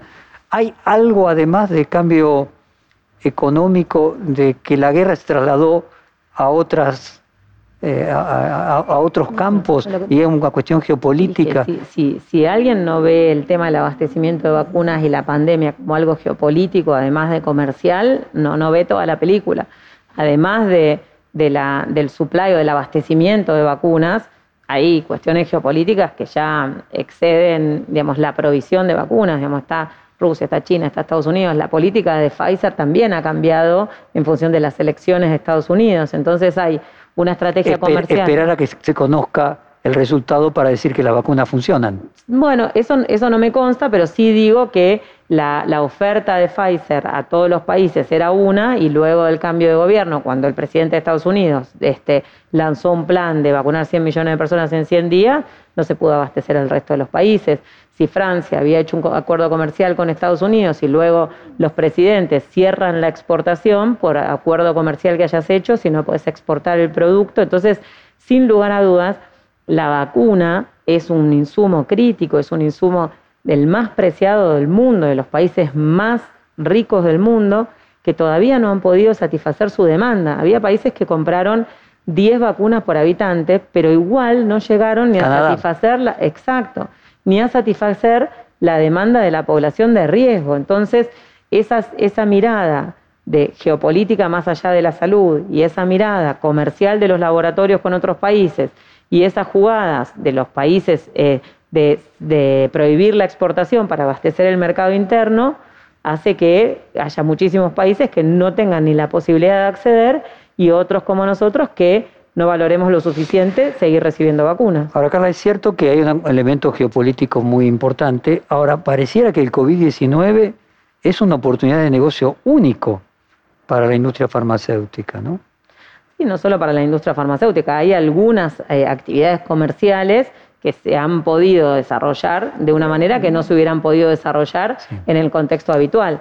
La industria farmacéutica tiene, obviamente, el inmenso desafío de, por supuesto, producir las vacunas y también desarrollar o investigar fármacos que puedan tratarse, pero la verdad es que vos fíjate que hasta ahora todo lo que se invirtió en investigación, en tratamientos, no, no, no, no ha sido algo que se haya aprobado que pueda redituarles en, grandes este, ingresos, ¿sí? Se ve como la punta del iceberg, el que le sale la vacuna, el que le sale Ahora, por ejemplo, el caso de Moderna era un pequeño laboratorio que nunca había conseguido que la Food Drug Administration la un, un, solo remedio y de repente se convirtió en un éxito en el acto. Esa, es la, la, verdad que también es la excepción de la regla, que es la noticia y que es la novedad, pero en, la mayoría de los casos, la mayoría de los fármacos, por ejemplo, no han terminado en un producto aprobado y también la verdad es que la, mayoría del, resto de las actividades han tenido un impacto. O sea, uno ve que Pfizer, que Johnson Johnson, que Merck se conviertan a partir de, porque las pandemias se vienen repitiendo cada vez con más eh, cercanía, en algo así como el nuevo Silicon Valley de, de Estados Unidos, las nuevas empresas como las tecnológicas, que su valor se multiplica en el mercado eh, por centenas de veces?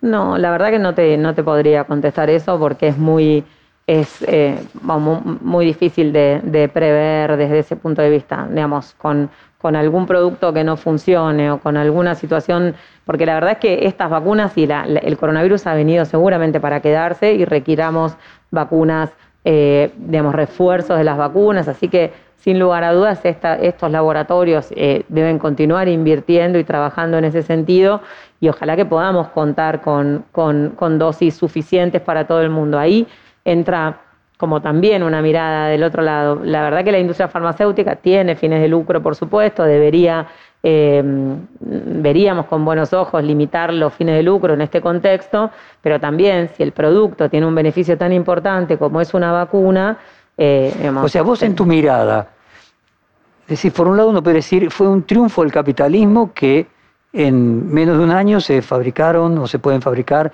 6 mil millones de vacunas, algo nunca imaginado, y hay creo que 300 vacunas en estudio, en, fase de poder evolucionar. Y por otro lado, un fracaso del capitalismo de que luego no se pudieron distribuir equitativamente. Si vos tuvieras que ponderar esos dos elementos en una clase de políticas eh, farmacológicas como das en ISUS, ¿qué dirías?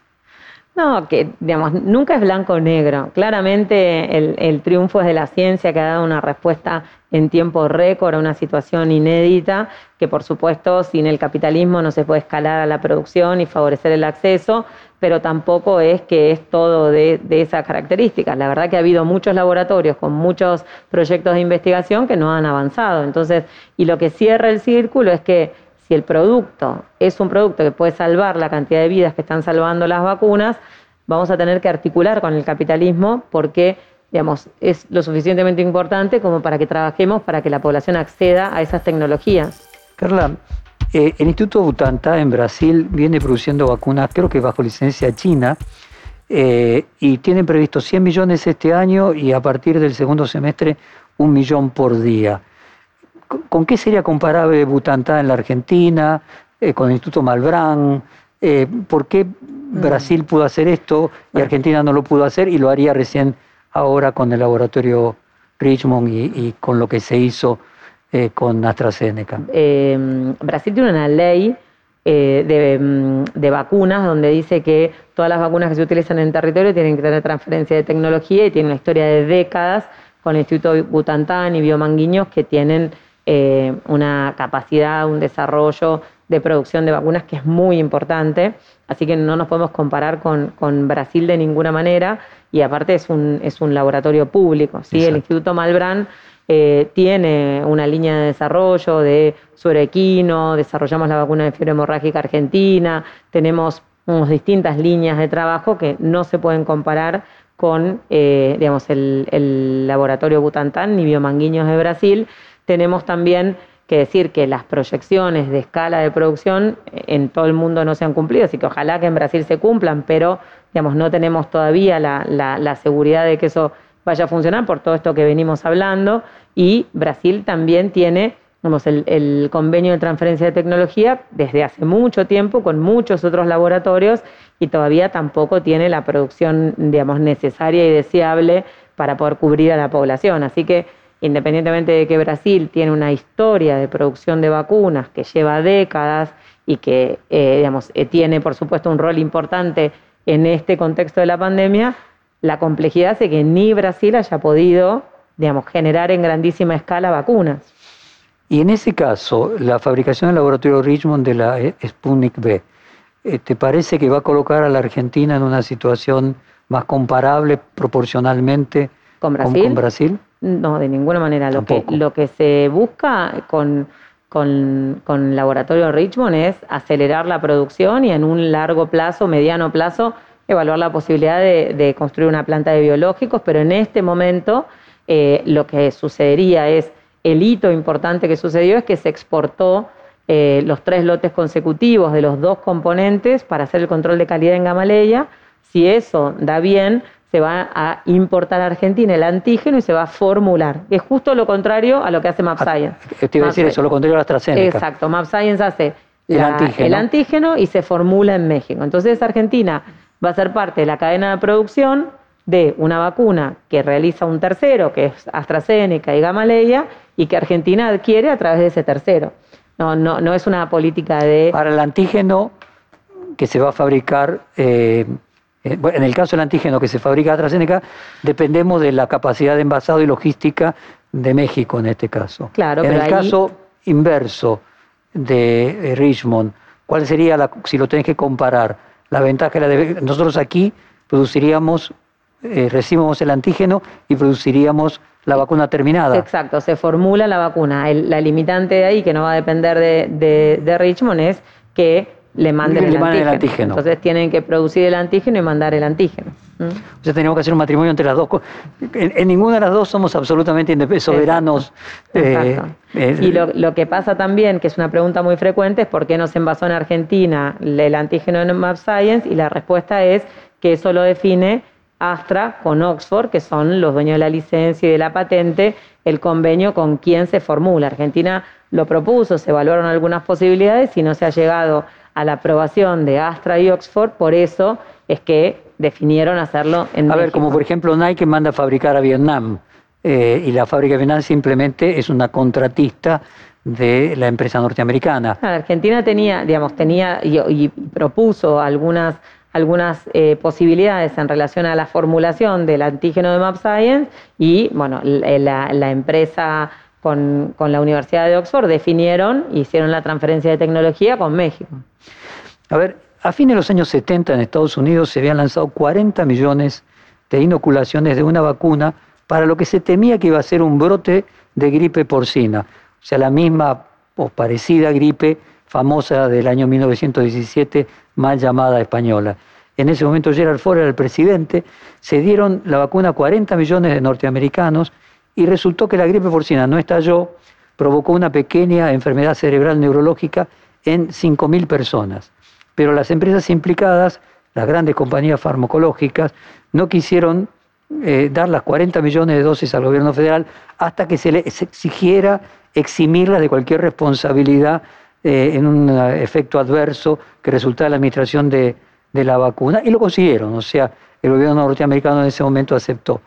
¿Es lógico, es aceptable lo que piden empresas como, como Pfizer de eximirlos de la responsabilidad de una situación de urgencia? A ver, la situación es totalmente diferente en función de todo el avance que ha habido en la tecnología, en la ciencia, en la seguridad de las vacunas y en eh, la tecnología, digamos, de, las, eh, las bases donde se desarrollan las vacunas, las plataformas. No me salía la plataforma de desarrollo de las vacunas. Esa situación o sea, los riesgos hace 40 años eran infinitamente mayores. Incomparable esa situación y lo que se demostró en ese momento fue que hubo una eh, contaminación excepcional de un lote que generó eso, o sea que la situación es totalmente incomparable.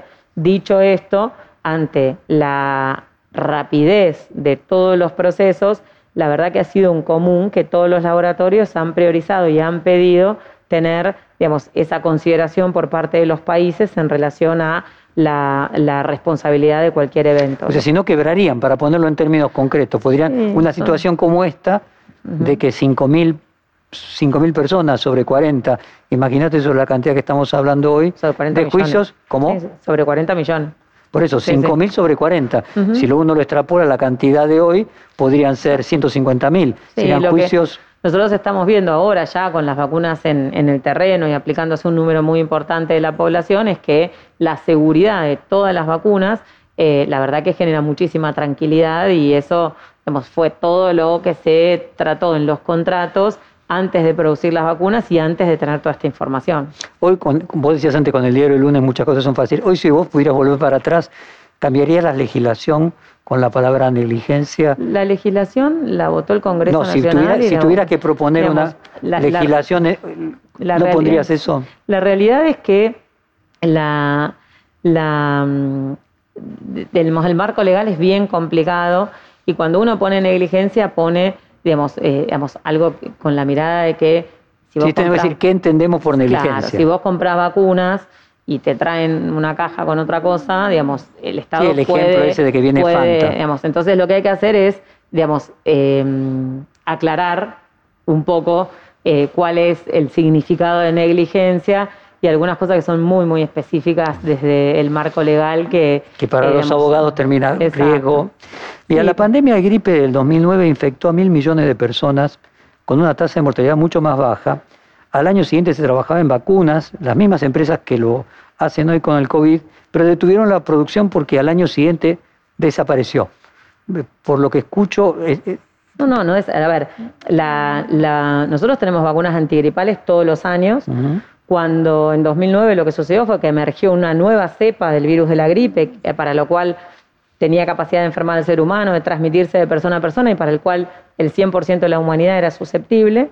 Y lo que se hizo fue las, eh, empresas que producen vacuna antigripal, cambiar la cepa una por otra, escalar la producción en una vacuna monovalente para vacunar a la mayor cantidad de personas posible, pero se sigue produciendo la vacuna antigripal porque ese virus quedó como virus estacional, como gripe estacional. Pero es correcto decir que, no sé, desapareció. No, para nada. Todos los años tenemos la, la H1N1. No, esa, no, esa, esa cepa estacional que apareció en el 2009. Lo que tuvo esa cepa en 2009 fue que fue pandémica porque era la primera vez que emergía y luego, como ya la tenemos todos los años con pequeñas mutaciones ya desde 2009, pasó a ser estacional. Entonces, lo que y es un poco la respuesta a la pregunta es el virus SARS-CoV-2 es un virus respiratorio que tiene la misma lógica que el virus de la gripe. Esas variantes que nosotros estamos viendo es porque el virus todo el tiempo busca la forma de sobrevivir, de sostener ¿Y ¿Cómo imaginas el, virus del coronavirus en el futuro? ¿Te lo imaginas como una gripe como estos casos que estamos mencionando? Es que a medida que no se sabe, porque si tiene una mutación más grande puede emerger otra, otra cepa, o si tiene esas mutaciones siempre pequeñas. Puede haber una mutación que lo debilite y otra que lo fortifique. Exacto. Entonces, lo que, lo que nosotros sabemos es que eh, seguramente en, el, contexto en el que cada vez más personas hayan tenido contacto con el virus, en el que cada vez más personas estén vacunadas y en el contexto en el que el virus se transforme en un virus estacional, este se va a debilitar. Pueda transformarse como la gripe, que va a tener, digamos, eh, momentos sobre todo en el invierno, pero no nos genere todo lo que nos está generando ahora. Déjeme entrar en aspectos académicos. El peronismo tuvo dos grandes sanitaristas, Ramón Carrillo y Florial Ferrara. El radicalismo tuvo otro Arturo Oñatibia, perdón que no lo podía pronunciar bien. ¿Qué rol a tu juicio ocupa Ginés en este listado de grandes sanitaristas de la Argentina? Está seguro, seguro en ese listado. Ginés tiene un recorrido de décadas en, la salud pública, ha hecho acciones sanitarias que van a quedar para siempre, ha creado el remediar, ha tenido un rol clave en la ley de salud sexual y reproductiva, ha introducido la vacuna de hepatitis A con una dosis única eh, y ha disminuido el trasplante de hígado en niños menores de, 10 años eh, y la OMS ha recomendado esa estrategia. Eh, la verdad es que Ginés bueno, ha tenido un trayecto, una trayectoria hasta que ahora se ha concretado la ley de interrupción voluntaria del embarazo, ha formado equipos técnicos que, son dirigentes políticos y funcionarios de muchísimas provincias, ha eh, puesto el cuerpo en la pandemia organizando el sistema de salud, el público, el privado, comprando los respiradores, ha sido el gestor de muchísimos de los contratos que, estamos ahora concretando con las vacunas. Sin lugar a duda, es el cuarto de la lista. ¿A qué puedes atribuir vos que lo conocés, como dijiste, desde que naciste, más que nadie, eh, su encierro, cuando uno habla con él, no solamente a la mayoría de los periodistas dice que no puede hablar porque si habla tiene miedo de afectar al gobierno. ¿Cuál es tu, mirada de su actitud actual? Me parece que Ginés es un tipo, digamos, que conoce muy bien la situación actual y que sabe que cualquier cosa que diga se va a poder usar para seguir escalando una situación y, me parece que él en ese sentido tiene muchísima experiencia y, y sabe que esto a mediano o largo plazo digamos, se va a poder volver a reconocer todo esto que yo te digo de Ginés y ver mucho más claro su rol fundamental en la pandemia también y, es una persona que tiene toda esa experiencia y el temple como para esperar ese momento.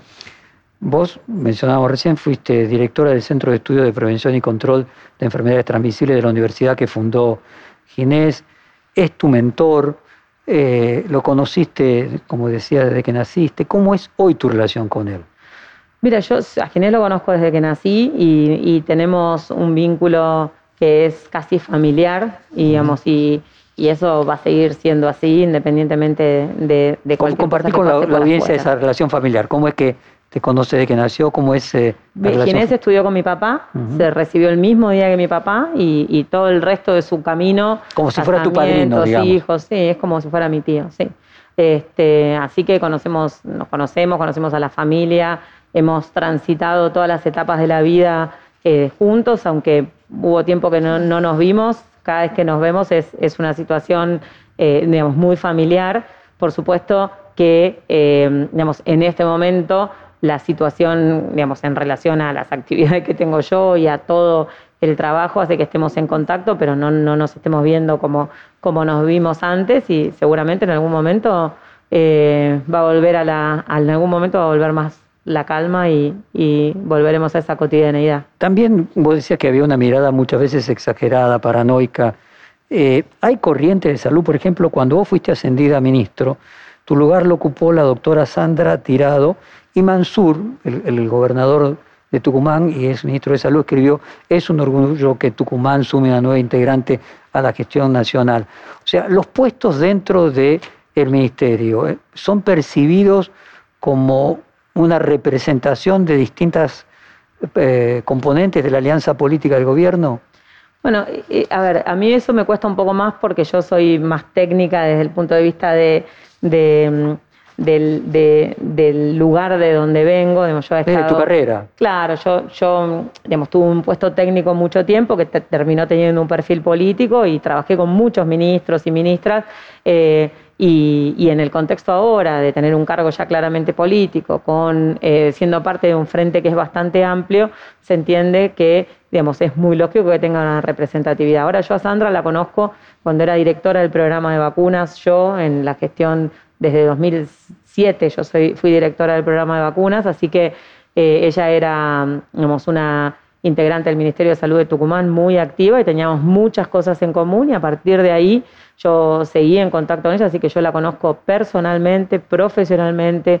Yo eh, la, convoqué, eh, por supuesto lo llamé a Mansur para, comentarle eh, y a Pablo Jedlin también, que son las dos personas con las que yo más trabajé desde, de Tucumán en, la gestión y, por supuesto estuvieron de acuerdo y para nosotros es un inmenso logro que, que Sandra sea secretaria de Acceso a la Salud con su experiencia, con su entusiasmo y con su calidez. Carla, la, mujer de, Dualde, eh, ella dice que le hicieron textualmente la cama, ¿no? Ella tiene una imagen de que eh, hicieron, la fueron a vacunar especialmente para dejarla mal expuesta y que no critique más al gobierno.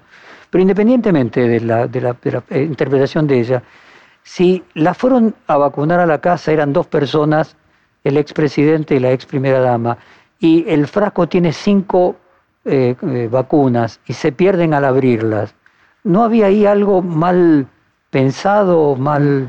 Ya lo habló el presidente, el jefe de gabinete, yo, tenemos que mirar para adelante. La realidad es que cualquier cosa que se hable de eso va a volver a revolver y por ahí es el título de este reportaje que estamos hablando de cosas tan importantes, no, tuyo, pero de otros por ahí sí. Este, miremos para adelante, fue una situación que ya se explicó en detalle y en, exceso y eh, yo entiendo que, que, sea, digamos, reiterativa la pregunta, pero miremos para adelante porque eh, es algo de nunca acabar, si no, no vamos a poder movernos de ese lugar.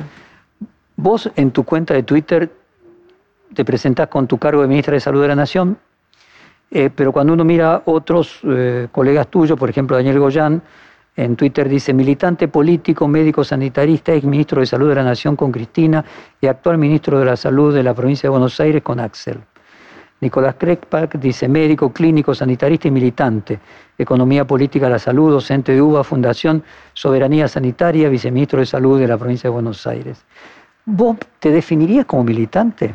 Militante de la salud. La verdad que, la verdad que mentiría si yo te dijera que soy militante política porque no, no tengo una trayectoria política partidaria, eh, pero, pero sí, por supuesto, en, en, lo que es la política sanitaria y también me he sentido mucho más cómoda y me he podido desarrollar en lo que yo creo desde mi más profunda convicción que, que es la salud pública en, en gobiernos peronistas. Pero, pero militante política, la verdad es que no te mentiría si te diría que soy. En diciembre del año pasado, Cristina Kirchner señaló, y te leo textualmente, tenemos que ir a un sistema nacional integrado de salud entre lo público y lo privado y las obras sociales para que optimicen sus recursos. Eh, hubo un avance con lo que se implementó la semana provincia, en la administración compartida de cama de terapia. Hay una visión de la salud que tiene algún grado de ideología política respecto al grado de mm. importancia que tiene que tener el rol privado dentro de la salud? Ahí, ahí de vuelta se, se, mezcla porque lo que pasó en la provincia de Buenos Aires es que se generó una recomendación para dar respuesta a una situación de emergencia, digamos, no, no es que no es algo permanente. no se reformó la salud. Ahora, nosotros tenemos un sistema de salud muy fragmentado que realmente genera inequidades en el acceso y que no hay ninguna duda que hay que reformular. Por supuesto que no es este el momento, en un momento de crisis, pero sí tiene que ser una oportunidad para, primero, que no se dude nunca más que la salud es prioridad, prioridad para el desarrollo, para la economía, y que tiene que estar en el centro de una política, eh, que tiene que tener financiamiento y articulación, y que tenemos que disminuir la fragmentación del sistema de salud en el concepto que hay un número muy importante de obras sociales que eh, digamos, no se pueden autofinanciar, que digamos, se tiene que repensar, que el sector privado tiene que tener un rol también más allá de lo de lo, de lo comercial integrado en, el sistema sanitario. Siempre hay matices y siempre da para un debate muy profundo, pero lo que pasa ahora en la provincia de Buenos Aires con el sector público y privado es dar respuesta a una emergencia y lo otro requiere de un trabajo de consenso, articulación y, mucha discusión. Ahora, Carla, cuando uno habla con los llamados financiadores del servicio de salud, que ya solo la palabra a mí me indica eh, una, una, mirada desde qué lugar eh, se atiende a la salud, uno observa que existe en la medicina prepaga algo muy parecido a sacar un, seguro, un seguro de vida, como eran las AFJP, un seguro de retiro eh, privado. Ahora, con la mayor longevidad eh, que continuamente la ciencia viene logrando y que, por lo menos esto es lo que dicen los financiadores de salud, que casi el 90% del costo de salud de una persona se consume en el último año de vida.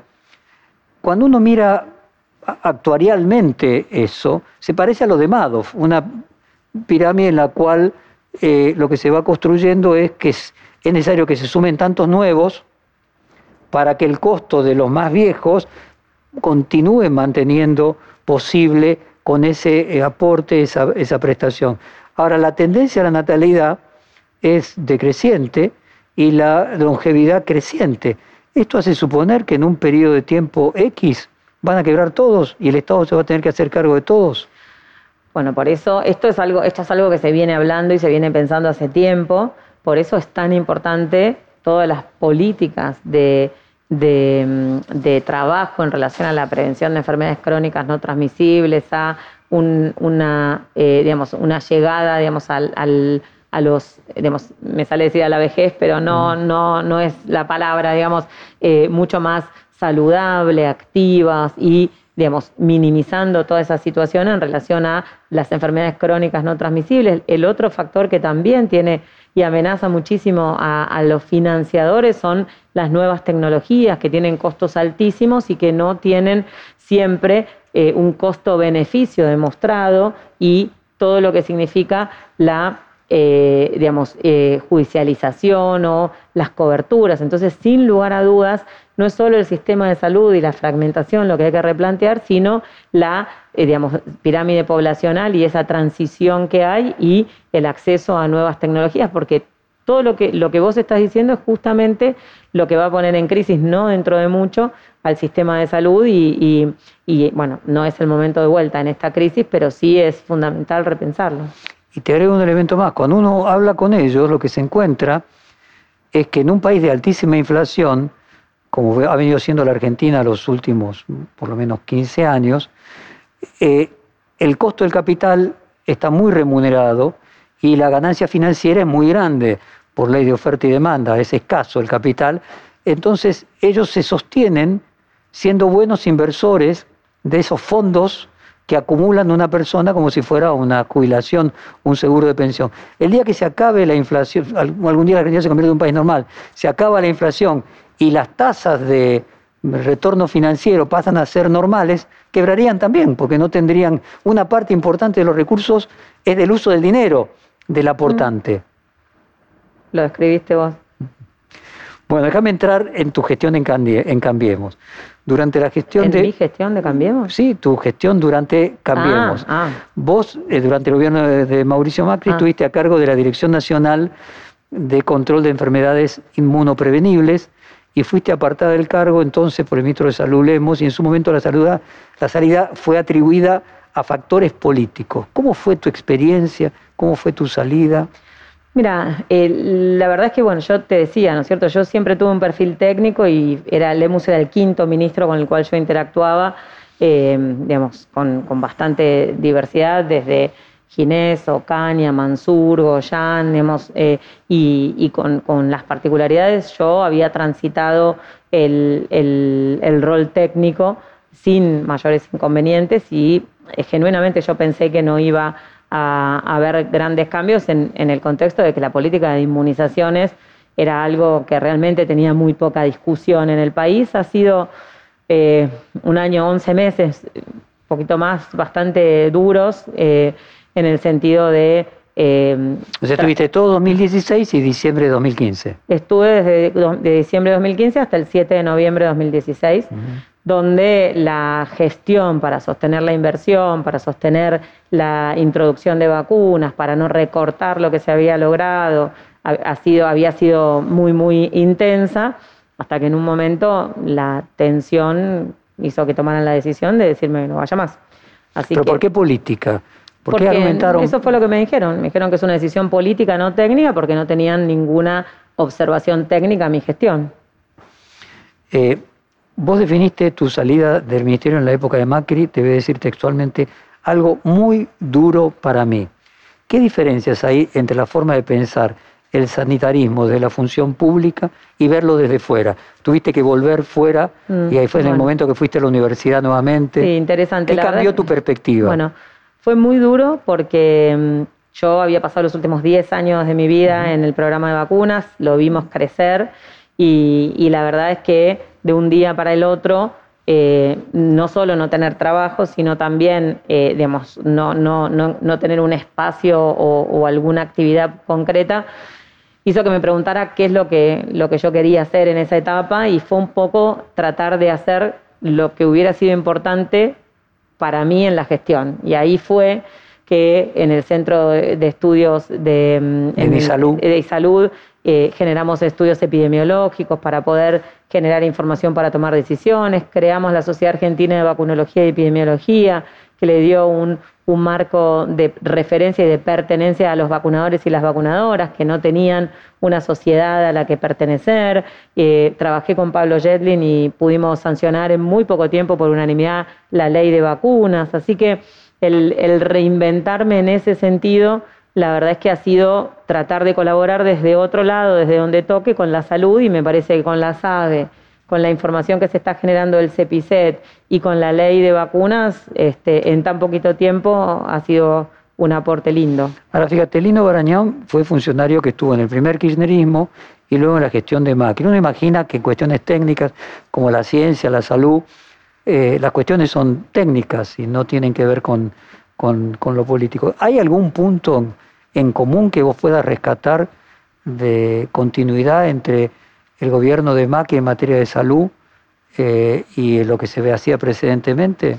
La verdad que un gobierno que, degrada de ministerio a secretaría a salud, trabajo, cultura y ciencia y tecnología tiene poco de continuidad con algo que, se valore, ¿se entiende? La verdad es que es eh, muy simbólico las cuatro áreas que dejaron de ser ministerio en la gestión de Macri y eso se correlaciona con el impacto que ha tenido presupuestario y de gestión en todo eso, en lo que fue el desfinanciamiento de la ciencia y tecnología, la pérdida de puestos de trabajo y de, eh, digamos, eh, el impacto que ha tenido en las empresas, el impacto que ha tenido en la cultura y lo que ha pasado en la salud. Así que poco, poco que ver con, las prioridades. ¿Te parece verosímil en ese contexto aquella, aquella cita de Alberto Fernández adjudicada a Macri eh, que se mueran todos los que se tengan que morir para privilegiar la economía? Lo que sucede es que cuando... Por tu propia experiencia de ese año allí.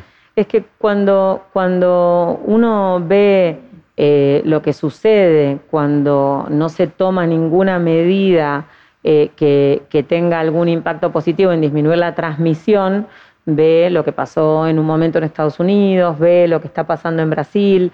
Entonces, la verdad es que decir que hay que priorizar la economía es más o menos decir que, se muere el que se tenga que morir y, en eso la realidad es que eh, el tomar medidas, y el presidente lo ha dicho, que no está especulando en tener tomar medidas que son antipáticas, que son duras y que no le gustan a nadie en pos de minimizar el impacto de la pandemia, porque estamos hablando de la salud, estamos hablando de la vida o de la muerte. Te voy a leer una cita textual tuya de Telan. La ministra de Salud, Carla Bisotti, pidió denunciar al ex secretario de Salud, Adolfo Rubinstein, a la ex ministra de Desarrollo Social, Carolina Stanley, y al ex jefe de gabinete, Marcos Peña, por supuestos pagos irregulares efectuados a un proveedor de anticonceptivos durante el gobierno de Mauricio Macri. ¿Hubo corrupción en la gestión de Rubinstein? Eh, eso no, es un textual mío, eso es, digamos, lo que, lo que informa Telam en relación a algo que no, no es solamente con esta medicación, en la gestión anterior lo que se encontró es que se habían eh, firmado contratos, se habían adjudicado pliegos con un precio y luego los proveedores se presentaban para pedir una... Eh, entonces, eso no, no, no se realiza dentro del marco de la administración pública, lo que se hizo fue una auditoría, se observó eso y se están, eh, digamos, revisando todos los pagos de, de, esa readecuación de precios que no se corresponde al marco legal y se están volviendo y pidiéndole a los proveedores que devuelvan ese dinero porque es eh, digamos, dinero público que se ha pagado en forma incorrecta y se está enviando para investigar si eso constituye un incumplimiento de funcionario público. ¿Y tu convicción es que hubo corrupción allí?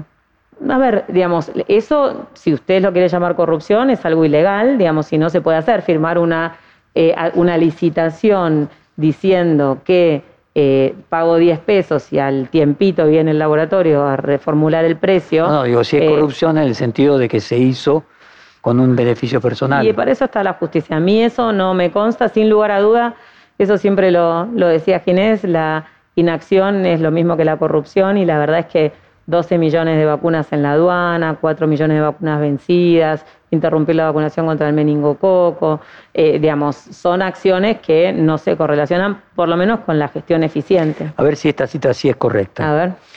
El retiro del Estado genera en la población muchísima angustia es muy difícil expresar una preocupación genuina en la política de la salud y no llevar alarma a quien es el receptor de esta política y que necesita del Estado. Si una persona interrumpe un tratamiento antirretroviral o si la población deja de vacunarse en forma sostenida, estamos viendo lo que pasa con enfermedades en otros países. No son cosas utópicas, sino reales y muy concretas en lo relativo al corto plazo.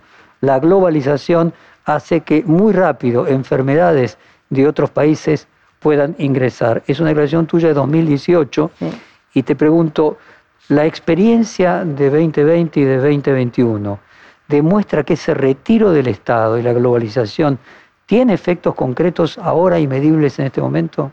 Bueno, eh, la realidad es así, es una frase mía y eso es, viene a cuento, digamos, al momento en el que desde afuera del Estado, cuando alguien dice, bueno, eh, que era lo que sucedía. Había dificultades en el acceso a la medicación antirretroviral y había dificultades en el acceso a las vacunas.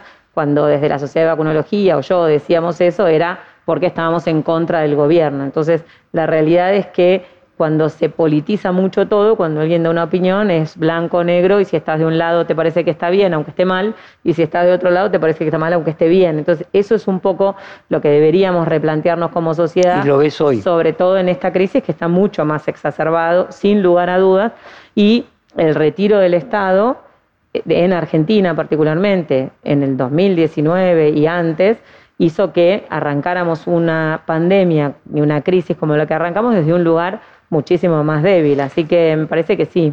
¿Cómo el contrafáctico? ¿no? La ciencia solo puede crear conjeturas a partir de contrafácticos. ¿Cómo hubiera sido el combate a la pandemia si Macri hubiera sido reelecto?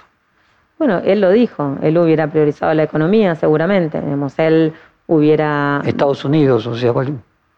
Es contrafáctico, pero eh, Estados Unidos priorizó la economía.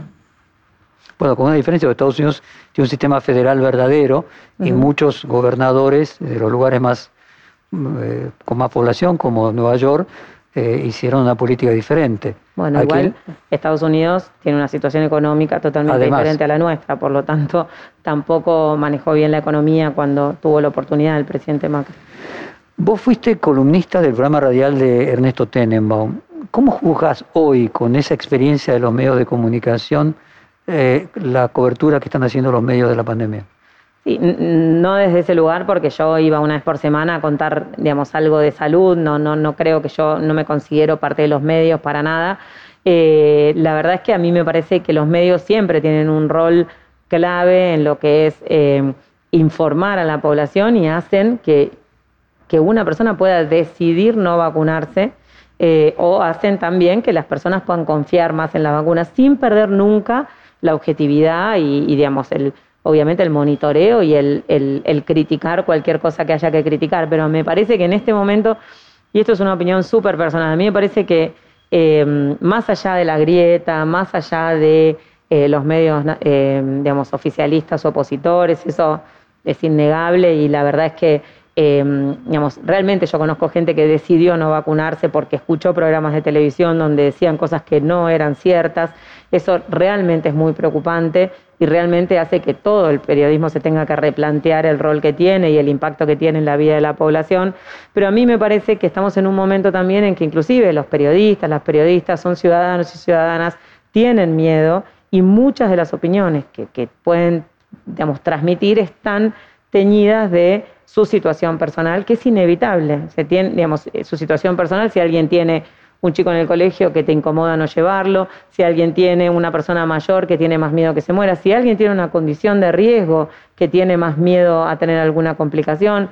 Entonces es indivisible nuestra digamos, situación individual con esta pandemia y seamos personal de salud, funcionarios, periodistas, entonces, eso también hay que tenerlo en cuenta, pero sin lugar a dudas, el, rol que nos toca tiene que darnos una doble responsabilidad y quien transmite y quien comunica tiene que decir eh, la verdad, tiene que em, eh, buscar fuentes realmente confiables, porque muchas veces ni siquiera son los periodistas, son las personas que invitan al piso, que dicen cosas incorrectas sin ningún, sin ponerse colorado, y de verdad hay gente que puede decidir no vacunarse, puede enfermarse, puede morirse y puede contagiar a alguien que quiere. Carla, miden en el Ministerio el impacto comunicacional en la gente, si motiva, desmotiva, desmoraliza, asusta. ¿Hay algo así como el 148, pero de la parte comunicacional? Bueno, eso nosotros, digamos, tanto, tanto con el área de prensa del ministerio como con el, digamos, el área de comunicación del gobierno, eh, vemos y monitoreamos eso y, realmente cuando en los medios se, se, observa o se ponen en duda cosas, primero lo que se ve es enojo, enojo para los dos lados, digamos, el, el, el que defiende muy enojado y el que critica muy enojado y mucha angustia también, muchas preguntas, muchas preguntas de lo que sale en los medios, después la gente se contacta para preguntar, ¿es verdad esto? ¿No me van a dar la segunda dosis? ¿Qué va a pasar? Y genera mucha angustia. Además de decisiones que pueden impactar en la salud de la gente, transitar un momento de mucha incertidumbre, de mucha angustia, de mucho miedo, con más incertidumbre, con más angustia con más miedo. Y con enojo. Y con el enojo, la gente no puede tomar decisiones racionales. Cuando uno tiene una emoción muy grande adentro, es más difícil pensar y tomar... Entonces, por ahí alguien está enojado con un presidente, un gobernador o conmigo y piensa que me perjudica a mí si no se cuida. Ese es el punto. Carla, vos tuviste una discusión pública al aire con la periodista Cristina Pérez, que ya había tenido algo similar con Alberto Fernández. ¿Cómo crees que la pandemia alimenta la grieta? ¿Cuál es la relación que mm. vos encontrás entre pandemia y grieta? Yo trato de no discutir, la verdad que yo no, no, no lo consideraría una discusión, solamente le pedí que me dé el espacio para contestarle porque no estaba preguntándome, estaba dando una opinión y digamos, le pedí el espacio para, para contestar. A mí me parece que la grieta no contribuye nunca, los enojos no contribuyen nunca y quienes estamos en estos espacios de, responsabilidad de decisión tenemos que ser los que más eh, templanza y constancia y paciencia transmitamos, así que eh, por ahí también es, un esfuerzo grande en, el contexto de bastante hostilidad y, bastantes, por ahí preguntas más de increpar y de, y de dar opiniones que de preguntar, y aunque se pueda discutir y no acordar, eh, pero me parece que nuestro lugar es, de, transmitir la mayor tranquilidad posible y la información posible sin desconocer que, que que hay una situación de, grieta, que se ha politizado mucho la,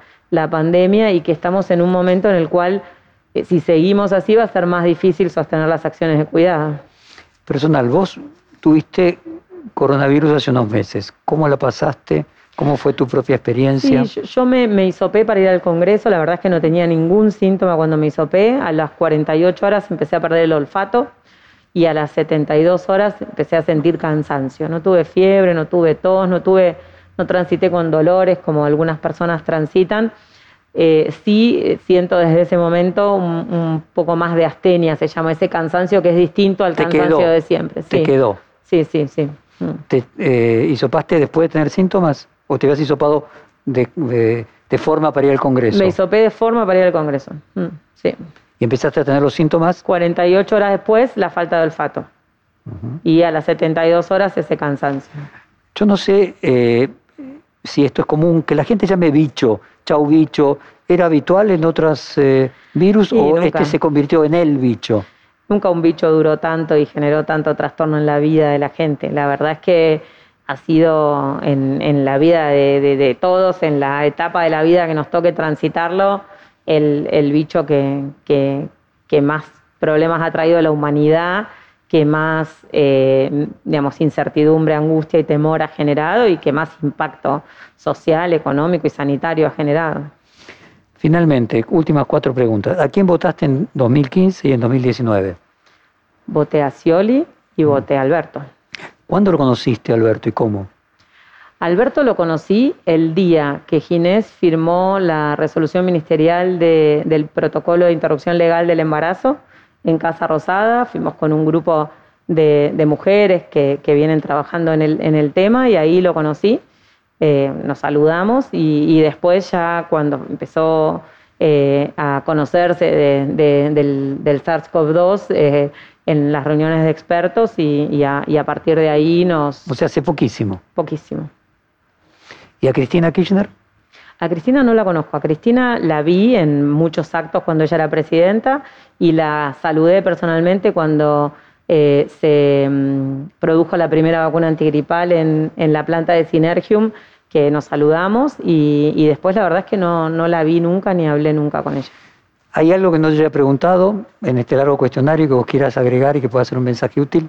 No, fue, fue un, un trayecto largo. A mí me gustaría me gustaría volver a, remarcar esto de que necesitamos como país poder tener más calma, tener más templanza y tener esta mirada de que realmente lo que está pasando es extraordinario y que este aumento del número de casos es muy preocupante y que tenemos que cuidarnos individualmente para tener un impacto colectivo. Y con esto no es que se responsabiliza a la gente del aumento de los casos, sino que se trata de transmitir con la convicción que la mayoría de las personas está esperando esa información y está esperando recomendaciones, esto de no subestimar al virus, de no subestimar los síntomas, que si tenemos síntomas, evitar el contacto con otras personas, si somos contactos estrechos, hacer el aislamiento y de eh, salir solo para lo necesario, minimizar el contacto con otras personas y, y ver en dónde, en nuestro lugar de residencia, cuáles son las recomendaciones, porque de vuelta Argentina no es la ciudad de Buenos Aires y la situación epidemiológica es totalmente diferente. Necesitamos transmitir eso y, con, la expectativa de que, podamos, en, estos meses que vienen por delante difíciles, podamos eh, seguir con nuestro sistema de salud dando respuesta a cada argentino y a cada argentina que lo necesita. Carla muchas gracias por estas dos horas de conversación. Fue un placer. A vos, muchas gracias igualmente. Perfil Podcast.